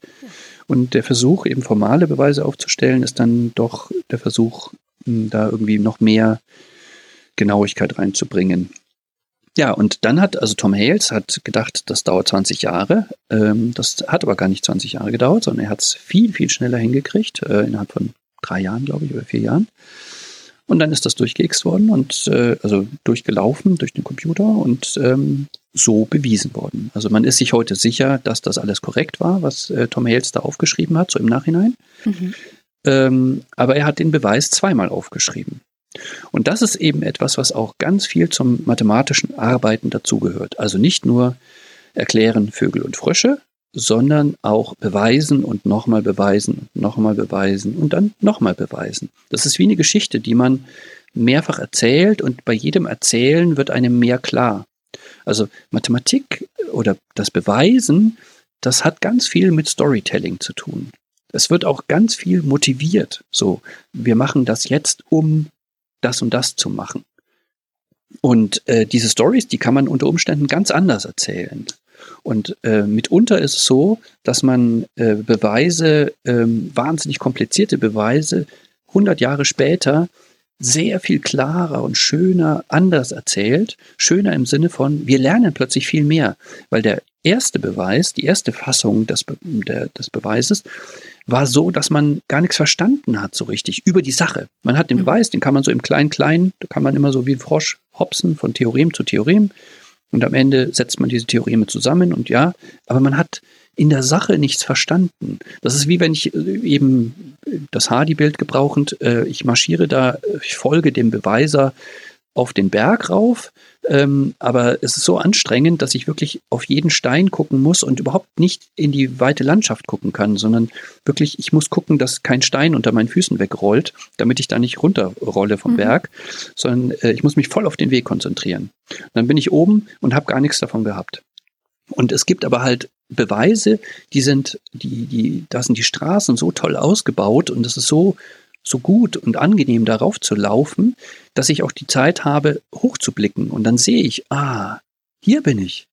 Ach, cool. Und da drüben ist eine Brücke in die Geometrie. Geil. Und ich sehe die Struktur, die ich jetzt gerade bewiesen habe oder, oder wo ich auf dem Weg bin, ja, da, das, da, da fehlt nur ganz wenig und diese Brücke ist fertig gebaut und dann, pam, habe ich das Gleiche in der Geometrie auch noch gezeigt. Uh. Irre. Ja, und dann Irre, kann ich ja. plötzlich irgendeine Methode verwenden in, in der Algebra, ähm, und das ist eigentlich gleichzeitig eine geometrische Methode, ja. Und ich kann die visualisieren vielleicht sogar, ja. Und ich kann mir das sogar angucken. So ich richtig echt auf dem Bildschirm, so, ja. Also total, da gibt es total irre Sachen. Also beweisen und nochmal beweisen und nochmal beweisen, auch das gehört zur mathematischen Forschung dazu. Nachdem du ein so schönes Bild gezeichnet hast, ähm, ja, ist es, kommt es mir fast ein bisschen komisch vor, dass ich das jetzt nochmal so runterbreche. Aber das muss ich leider einmal machen, weil ich ähm, sicherstellen will, dass ich es richtig verstanden habe. Das heißt, wir starten mit Axiomen. Wir machen Annahmen, also sprich ähm, zum Beispiel das Zählen ist so ein bisschen wie der Keller. Das hast du, glaube ich, am Anfang als Keller bezeichnet. Und dann gucken wir, wie wir aus diesen Objekten und diesen Annahmen eine Beziehung ableiten können, wie wir Strukturen bilden und ähm, mit Hilfe der Logik und ähm, dem, den anderen Methoden dann die Beweise entwickeln und ein ganzes Konstrukt aufbauen. Ich stelle mir das ein bisschen wie einen Baum vor, der immer mehr Äste bekommt und ähm, ja, wo sich ein Bild ergibt, wie diese ganzen Objekte, zum Beispiel die Zahlen oder du hast eben auch schon mal Farben, Symmetrien gesagt, zusammenhängen und wo es noch weitere Brücken gibt. Würdest du sagen, dass das so ein bisschen die Idee einer mathematischen Forschung ist oder habe ich was vergessen? Ja, bis auf einen Punkt. Ich weiß nicht, ob wir die Strukturen bilden. Also ich glaube, ähm, wir beobachten die Strukturen. Ah, ja, oder beschreiben sie. Mhm. Genau, genau. Und dann mhm. versuchen wir sie zu beschreiben erstmal und dann versuchen wir zu beweisen, so die Allgemeingültigkeit. Ja, die gibt es wirklich. Das ist keine, keine Fata Morgana, die ich da gesehen habe, äh, das gilt nicht nur für drei Zahlen, sondern das gilt tatsächlich in alle Unendlichkeit. Ja. ja. Und das ist dann der Beweis, äh, den wir dann brauchen äh, zur, zur Sicherung sozusagen. Zu, da, in dem Punkt gebe ich dann Mani nämlich auch nicht recht. Ich glaube, ein Beweis ist schon auch ein Argument, eine Argumentation, äh, um sich selbst zu überzeugen und auch meinetwegen dann einen fiktiven Gegenspieler. Ja, denke ich auch. Genau. Und das Zweite, worüber ich ein bisschen gestolpert bin, ist der Baum. Ich finde, die Mathematik ist keine Baumstruktur, sondern das ist das, was ich die ganze Zeit schon versucht habe zu erklären. Das Faszinierende ist diese, das sind diese Brücken. Also, mhm. dass man, ähm, ob ich jetzt Zahlen betrachte oder ob ich äh, Objekte im Raum mir angucke, man kann das ineinander übersetzen. Kann man so, das, da gibt es Beziehungen zwischen beidem. Also ich kann mir die platonischen Körper angucken.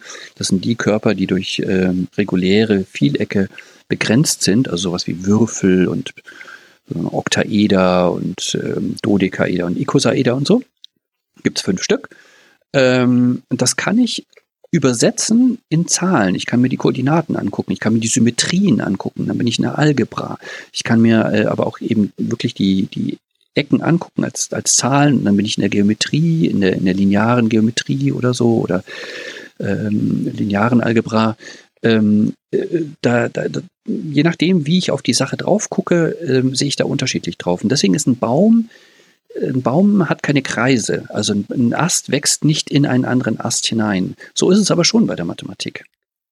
Gut, dass du das sagst, weil ähm, das ist eben das Bild, was oft gar nicht so gezeichnet wird, ähm, sondern eher so dieses Aktion, Beweis 1, Beweis 2, Beweis 3 und dann geht so weiter. Ne? Also halt, dass man aus Beweis 1 dann noch mal fünf andere Sachen ableitet und so weiter. Und ähm, deswegen ist das Bild was du jetzt zeichnest, also sprich, ähm, dass man doch so eine Art Netz bekommt, so ein Spinnennetz vielleicht sogar, ähm, wo man an einer Gabelung dann mehrere Richtungen einschlagen kann. Ähm, ja, vielleicht dann doch das Passendere. Ja, genau, genau. Oder vielleicht, vielleicht, wenn ich jetzt so darüber nachdenke, vielleicht auch Spiegelungen dass man sieht, äh, ah, das, was ich jetzt hier bewiesen habe, wenn ich das spiegel in der Welt der Geometrie, dann ähm, findet sich die gleiche, der gleiche hm, ja, Weg auch in der Geometrie oder so. Ja, hm. ja, aber genauso. Ja, bin ich ganz bei dir. dann stellt sich die Frage, also es gibt ja in der Mathematik dann eben ähm, nicht nur die ähm, das, was du jetzt als Kunstwerk bezeichnet hast, sondern ja eben auch den Werkzeugkasten, ähm, dass die Mathematik verwendet wird in anderen Wissenschaften als Werkzeug. Wie würdest du denn sagen, welche Rolle spielt die Mathematik in der Wissenschaft? Ja, das ist eine sehr gute Frage. Also äh, wieder mal wirklich meine, das ist hier alles sehr persönlich, äh, meine sehr persönliche Sicht. Andere sehen das ganz anders und mit viel mehr Wissen auch wahrscheinlich. Aber so meine persönliche Sicht ist, ähm, das ist so ein bisschen wie, stell dir vor, du schreibst einen Roman. Mhm. Dafür brauchst du Worte, eine Sprache. Diese Worte, die haben eine Bedeutung. Ähm, da haben wir uns darauf geeinigt, dass wir jetzt im Deutschen, keine Ahnung, das Wort Haus, H-A-U-S schreiben und dass das die Bedeutung eben einer, eines Hauses hat, was wir so im Kopf haben. Mhm. Und so ähnlich ist es mit der Mathematik äh, aus meiner Sicht. Also wir haben die Sprache der Mathematik, ähm, ähm, die, mit der kommen wir jetzt in die Physik ähm, und dann versuchen wir ähm, die Welt um uns herum, den Tisch vor mir, den Computer, der vor mir steht, ähm, irgendwie zu beschreiben in den Gesetz, in den Beziehungen zueinander und so. Der Computer steht auf dem Tisch. Warum steht er auf dem Tisch? Weil da eine Kraft ihn runterzieht und so. Und wie kann ich diese Kraft beschreiben? Naja, da komme ich dann ganz schnell in so eine Sprache der Mathematik. Und ich beschreibe das in dieser Sprache der Mathematik. So, und dann, dann gibt es Menschen, so wie Eugene Wiegner, der äh, so Ende der 50er Jahre einen Vortrag gehalten hat an der New York University ähm, mit dem Titel The Unreasonable Effectiveness of Mathematics in the Natural Sciences.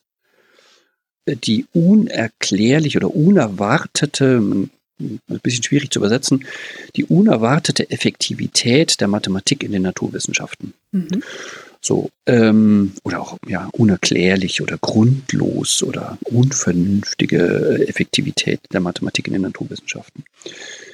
Und mh, hm, er wundert sich da, dass also äh, in der Physik überall ähm, sowas wie Pi vorkommt oder die Eulersche Zahl oder äh, die komplexen Zahlen zur Beschreibung von Naturphänomenen, obwohl es aus seiner Sicht in der Welt eigentlich überhaupt keinen Grund gibt, sowas wie komplexe Zahlen, also überhaupt deren Existenz anzunehmen. Und trotzdem, blim, kommen die halt in die Physik. Und aus meiner Sicht ist das überhaupt gar nicht blim, sondern es ist genau unser Denken.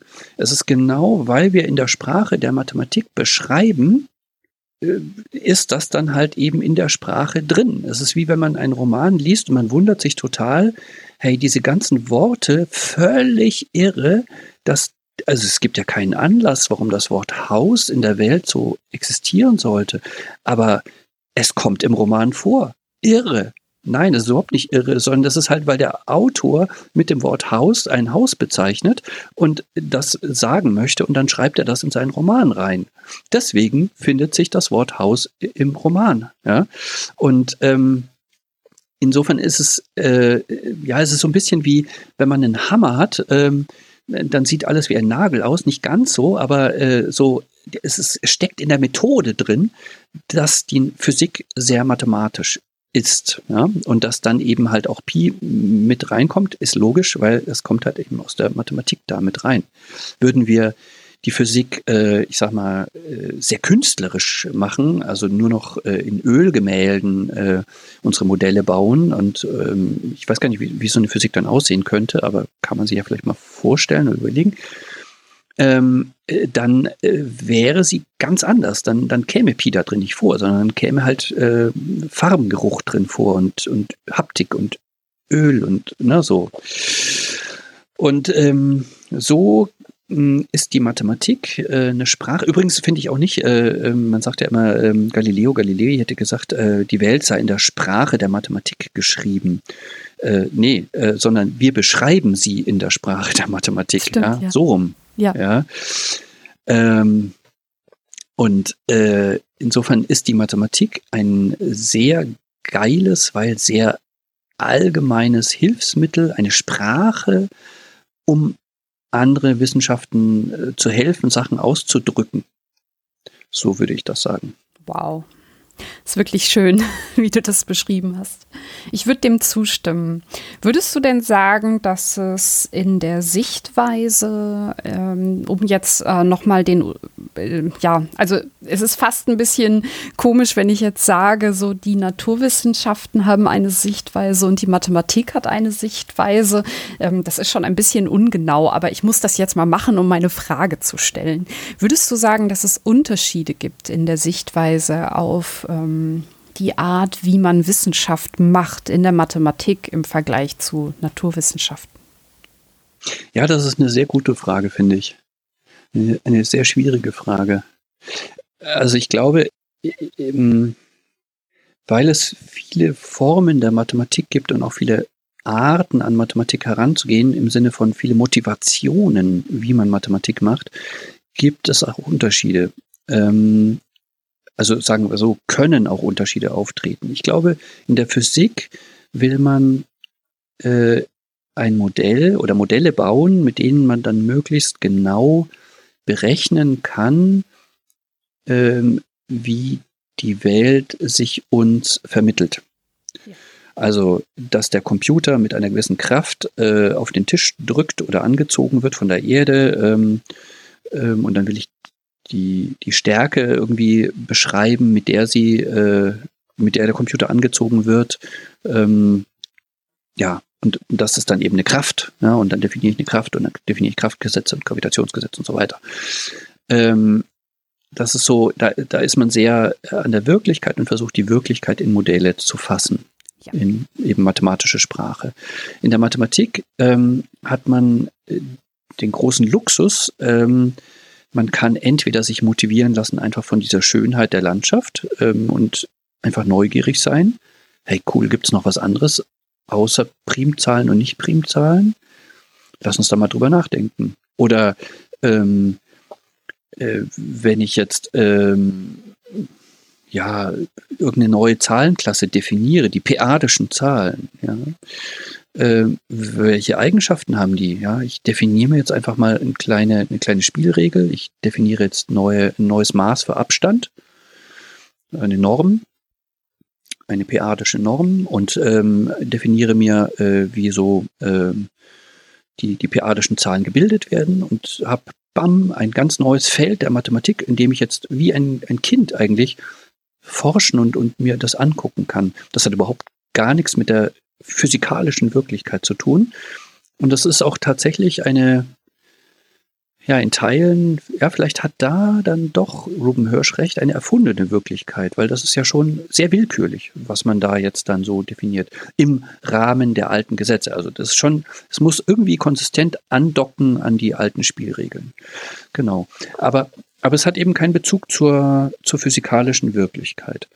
Und auf der anderen Seite gibt es aber durchaus eben nicht schmutzige, sondern gute Mathematik, die mhm. toll ist, die aber motiviert wird aus genau der Physik. Also jetzt will ich beschreiben, was denn da eigentlich passiert, wenn die Astronautin, die wir vorhin um die Erde kreisen ließen, ins schwarze Loch fällt. Was, was, welche Kräfte wirken denn da? Und äh, kann die uns noch einen Funkspruch senden und ab wann nicht mehr? Und kommt irgendwann mal die Information wieder raus, wie sie ausgesehen hat ähm, aus dem schwarzen Loch und wie lange dauert es und all solche Sachen. Und dazu brauche ich neue Mathematik, ja, oder ich will Quantenmechanik machen, wie Schrödinger und Heisenberg. Bing, brauche ich plötzlich echt neue Mathematik, ähm, vielleicht weil ich sie nicht kenne, vielleicht weil sie noch nicht existiert. Ähm, und dann muss man da äh, ja neue Gegenden der Mathematik erforschen oder, oder da irgendwie was Neues weiterentwickeln, mhm. um das zu machen zu können. Also die Motivation ist der Unterschied. Hm. Und eben ähm, das Experiment an der Realität, also auch in der. Ah, ja, Entschuldigung, aha, das habe ich vergessen, genau. Haha, da gibt es jetzt aber einen Teil der Mathematik, die sagen, äh, nee, nee, es gibt so eine experimentelle Mathematik. Ja. Äh, das ist zugegeben ein bisschen ein, eine Randzone der Mathematik, aber ähm, es gibt sogar ein, ein Journal für Experimental Mathematics mhm. ähm, und die machen tatsächlich echte Experimente. Also die, ähm, die, die versuchen zum Beispiel äh, mit dem Computer ähm, ja, wie beschreibe ich das jetzt? Geschickte, hm, geschickt Computerprogramme zu schreiben, die äh, plausible ähm, äh, Vermutungen aufstellen können. Ähm, mit einem dieser Computerprogramme ist eine Formel gefunden worden, mit der man die ähm, Karte Hexadezimalziffer von Pi ausrechnen kann. Mhm. Also, du weißt ja, es ist so ein bisschen ein Sport. Äh, mitunter machen da auch Mathematiker damit. Ähm, ich glaube, es ist aber eher so in der Computerwissenschaft zu verorten. So zum Testen von Prozessoren wird es gerne auch verwendet oder so, ähm, dass man Pi berechnet. Ja, ne, so äh, die, die, keine Ahnung, zehn Myriardsten Stellen von Pi. Der Witz ist, äh, wenn man das in Dezimalzahlen macht, dann muss man halt die Dezimalstellen davor kennen, um dann die nächste Dezimalstelle äh, mit irgendwelchen Methoden auszurechnen. Ne? Also man macht es dann irgendwie mit, mit Reihenentwicklungen oder es gibt verschiedene Methoden, wie man äh, Pi äh, möglichst schnell berechnen kann. Äh, man muss aber Pi ja nicht in Dezimalzahlen aufschreiben, so 3,14, ne? sondern man kann sie eben auch in Hexadezimalzahlen aufschreiben, diese Zahl. Ähm, so wie der Computer halt da, so mhm. mit ähm, E und, und F und mhm. so wie man das, genau, ja, ja, nicht nur 0 und 1, sondern eben auch äh, A, B, C, D, E, F. So, so wie man das von Farben kennt, von, von RGB-Codes, ne? So der Hexcode äh, für weiß FF, FF, FF. Ne? So in der Art sieht dann die Zahl Pi aus. Und diese Formel, äh, die ermöglicht einem die, man kann das vorgeben, die drei Milliardste Stelle von Pi in Hexadezimalzahlen auszurechnen, ohne auch nur eine einzige davor zu kennen. Ähm, und äh, diese Formel, die ist gefunden worden äh, mit, äh, ja, mit dem Computer, also mit, mit äh, so Suchmethoden. Ähm, da hat man dann äh, ja, rumprobiert letztlich, hat dann die Formel gefunden und dann wurde mit, äh, mit der Hand bewiesen, dass die Formel tatsächlich stimmt. Und das ist experimentelle Mathematik. Ich glaube, was ich meinte, war eher dieses Thema, ähm, Mathe kann auch ein Kunstwerk sein. Es muss in sich konsistent sein, das ist immer wichtig. Aber in der Physik gelten halt Dinge, die nicht sich an der Realität messen, ähm, halt, das ist keine, ich nenne es jetzt mal echte Physik. Und genauso ist es in den anderen Bereichen auch, also ähm, Bio, Chemie und so weiter. Also du hast immer dieses, okay, ähm, wir gehen nicht weg von dem, was wir messen können. Mhm. Und das sehe ich als einen Unterschied zwischen den beiden Disziplinen an. Ja, ja, klar. Das ist, also, ja, ja, insofern, ja, da gebe ich dir voll recht, ja. Also in der Mathematik gehen wir halt nicht weg von unseren Axiomen, ja. Ja. Das stimmt. Aber das ah. ist halt nicht, äh, nicht gemessen, sondern das sind halt die Axiome. Ja, ja. genau. Insofern haben wir festgestellt, dass Mathe eben mehr ist als nur ein Hassfach in der Schule. Es kann Kunst sein, was äh, mit Hilfe der Logik äh, eine konsistente Welt mit vielen Brücken baut. Es kann aber auch ein Baukasten sein, äh, wo Dinge aufeinander aufbauen. Es kann ein Werkzeugkasten sein für andere Wissenschaften, die mit Hilfe der Mathematik als Sprache etwas beschreiben, am besten die Realität. Und es ist eben aber auch ein Teil unseres Alltags, in dem wir mit Hilfe von Zahlen und Rechenregeln uns das Leben leichter machen können und halt eben entsprechend die Mathematik direkt anwenden. Ja, und so ist die Mathematik einfach ganz, ganz viel mehr als das, was wir in der Schule lernen. Würdest du dem zustimmen? Definitiv. Ja, 100 Prozent. Sehr gut. Haben wir denn aus deiner Sicht noch einen wichtigen Aspekt vergessen? Irgendwas, was du gerne noch anmerken möchtest? Also man, wir könnten noch drei Tage lang weiterreden, äh, ununterbrochen. äh, es gibt noch ganz viel, aber ähm, äh, ich verweise einfach auf das Buch. Da kann man dann einfach im Buch äh, nachlesen oder mich anmailen oder so. Und äh, ja, dann ist, also die Mathematik ist unendlich groß. Ja, da gibt es viel noch zu, zu reden und zu entdecken. Das haben wir ja heute auch gelernt. genau. Eben. Und ähm, ich muss sagen, ich finde die Leidenschaft, mit der du ähm, das hier rübergebracht hast, sehr bemerkenswert. Es sind auch sehr viele Bilder dabei gewesen, die sehr eingängig sind. Danke, dass du es so gut runtergebrochen hast und ähm, ich habe viel gelernt. Freut mich sehr. Vielen Dank. Ja, und liebe Hörerinnen, ihr könnt natürlich nicht nur Andreas schreiben, sondern gerne auch mir beziehungsweise einen Kommentar dalassen, am liebsten unter der Sendung. Ja, wenn ihr Fragen habt oder noch Ergänzungen, wenn euch Thesen einfallen, wie die Mathematik und Wissenschaft zusammenhängen zum Beispiel, oder wenn ihr auch eine Vorstellung davon habt, wie Aliens die Mathematik sehen würden, da würde mich echt interessieren, was ihr für Ideen habt. Vielleicht können wir die Mathematik zusammen auch noch ein bisschen weiter denken und rumspinnen und diskutieren. Darüber würde ich mich sehr freuen. Ja, und wie immer gilt, wenn euch die Sendung insgesamt gefallen hat, ähm, würde ich mich über Bewertungen, Follows und alles mögliche andere, was man so machen kann, um äh, ja die Sendung zu pushen. Ja, da wäre ich euch mega dankbar. Und dann kommen wir auch schon zum letzten Teil der Sendung. Im letzten Teil der Sendung gebe ich meinen Gästen immer gerne ein Horoskop mit auf den Weg als kleines Ritual, als kleinen Rausschmeißer. Und wenn es um die Mathematik geht, ähm, muss ich natürlich an Numerologie denken. Und ähm, deswegen habe ich mir für dich ausgedacht, dass wir einmal die Magie der Zahlen angucken und äh, schauen, was Zahlen über dich aussagen. Oh, ah, interessant. Ich bin gespannt. Es ist so, dass ähm, Zahlen und Esoterik, das ist ja sowieso immer so ein Thema. Ähm, auch im Aberglauben kommt das vor. Die 13 ist das bekannteste Beispiel, aber auch äh, die 666 als Zeichen für Satan. Also man hat auch in der Bibel heilige Zahlen. Ähm, hast du eine Theorie darüber, warum Zahlen so so was Mystisches haben und immer irgendwie besetzt sind mit irgendwelchen Ideen, also auch die 42 als die Antwort auf alles, die 23 als die Zahl der Illuminaten. Also warum sind Zahlen da so beliebt? Hast du eine Idee?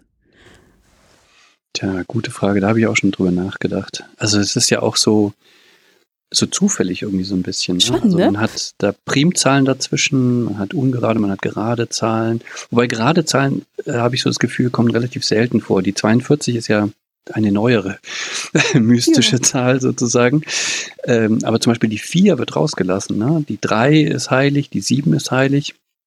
4 dazwischen ähm, spielt keine Rolle. Ähm, zwei, weiß ich nicht, ob man die jetzt als, also schon auch eine wichtige, äh, keine Ahnung. Also ich weiß es einfach nicht.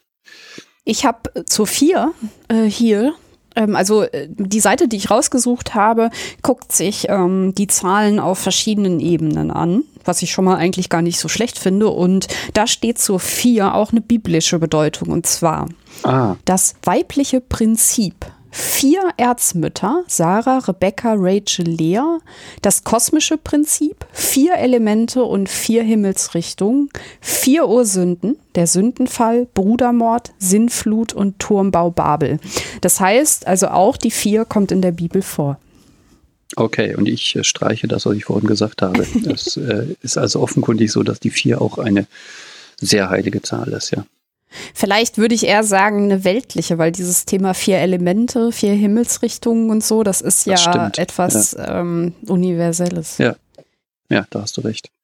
Oh, steht da was zur fünf auch?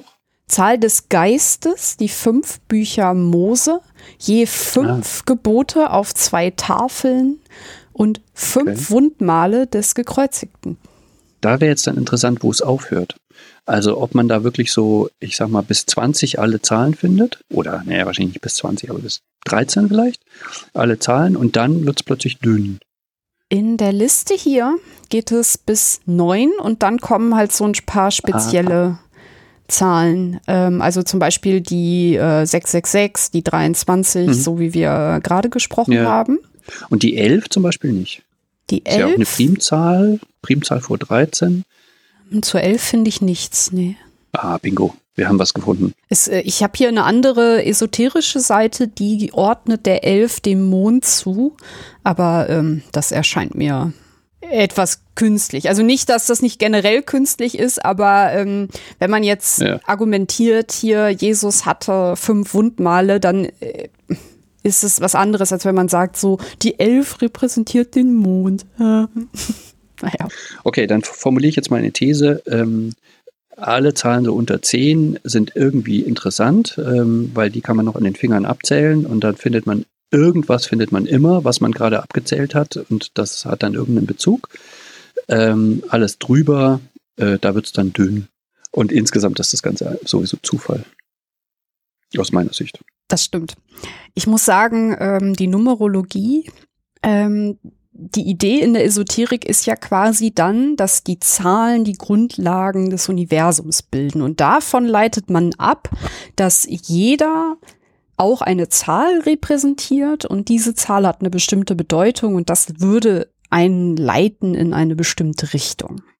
Und ich würde gerne mit dir mal einmal deine Zahl bestimmen und einmal gucken, was die aussagt. Ich bin gespannt gespannt wie ein Flitzebogen. ich brauche dafür dein Geburtsdatum. Der 1. Februar 1973. Man bildet aus den Zahlen die Quersumme. Quersumme bedeutet, dass man die Zahlen halt addiert. Das heißt, bei dir wäre das die äh, 33.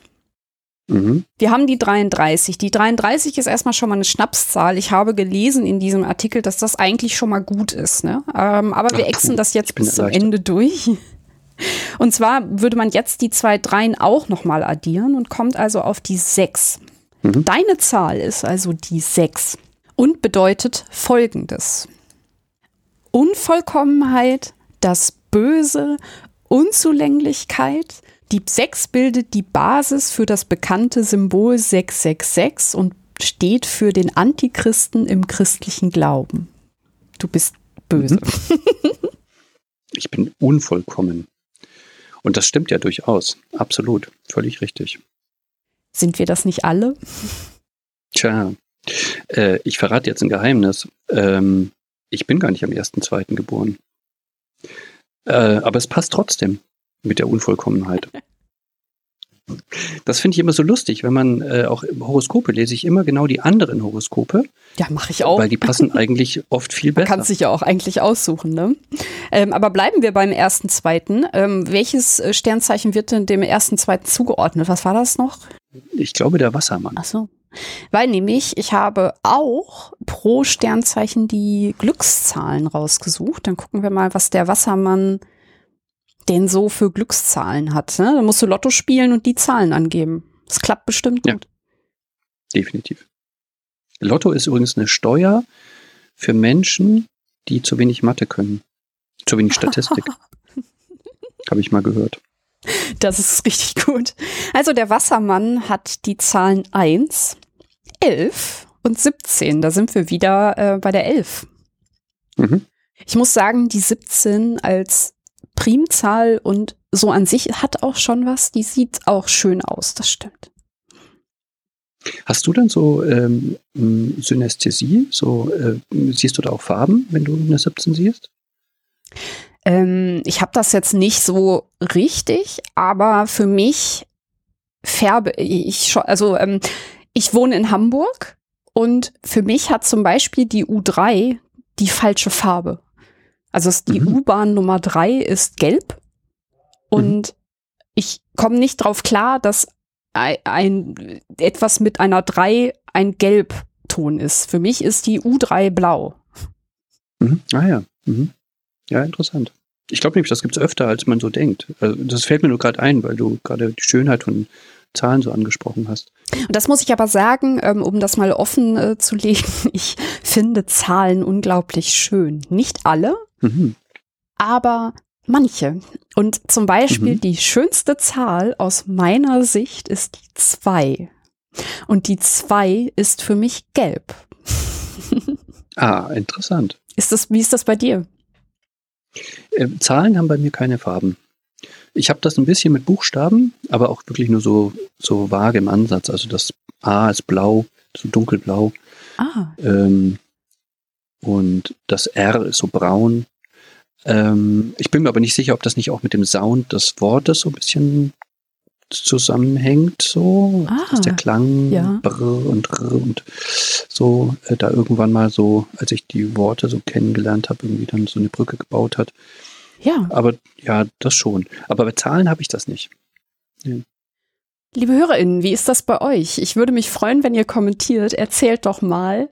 Wie gesagt, ich habe das ja jetzt auch offengelegt, wie mein Kopf funktioniert. Das ist vielleicht auch, ähm, ja, ein bisschen verrückt, ein bisschen ähm, anders. Äh, wenn ihr da Erfahrungen habt, äh, ja, erzählt mir gerne davon. Ich wäre sehr neugierig, wie, wie sich das unterscheidet. Also, wie man Dinge sieht, ob man auch Farben benutzt, um sich zu helfen. Also, weil es kann ja auch sein, wenn ich jetzt so überlege, mm, dass man Farben benutzt, um so Addition zu verstehen oder Subtraktion. Also, dass zum Beispiel die zwei gelb ist und die drei ist blau und dann ist die fünf grün. Hm. Wenn man blau und gelb mischt, hat man grün. Vielleicht ist das für manche eine Hilfe, Zahlen zu verstehen.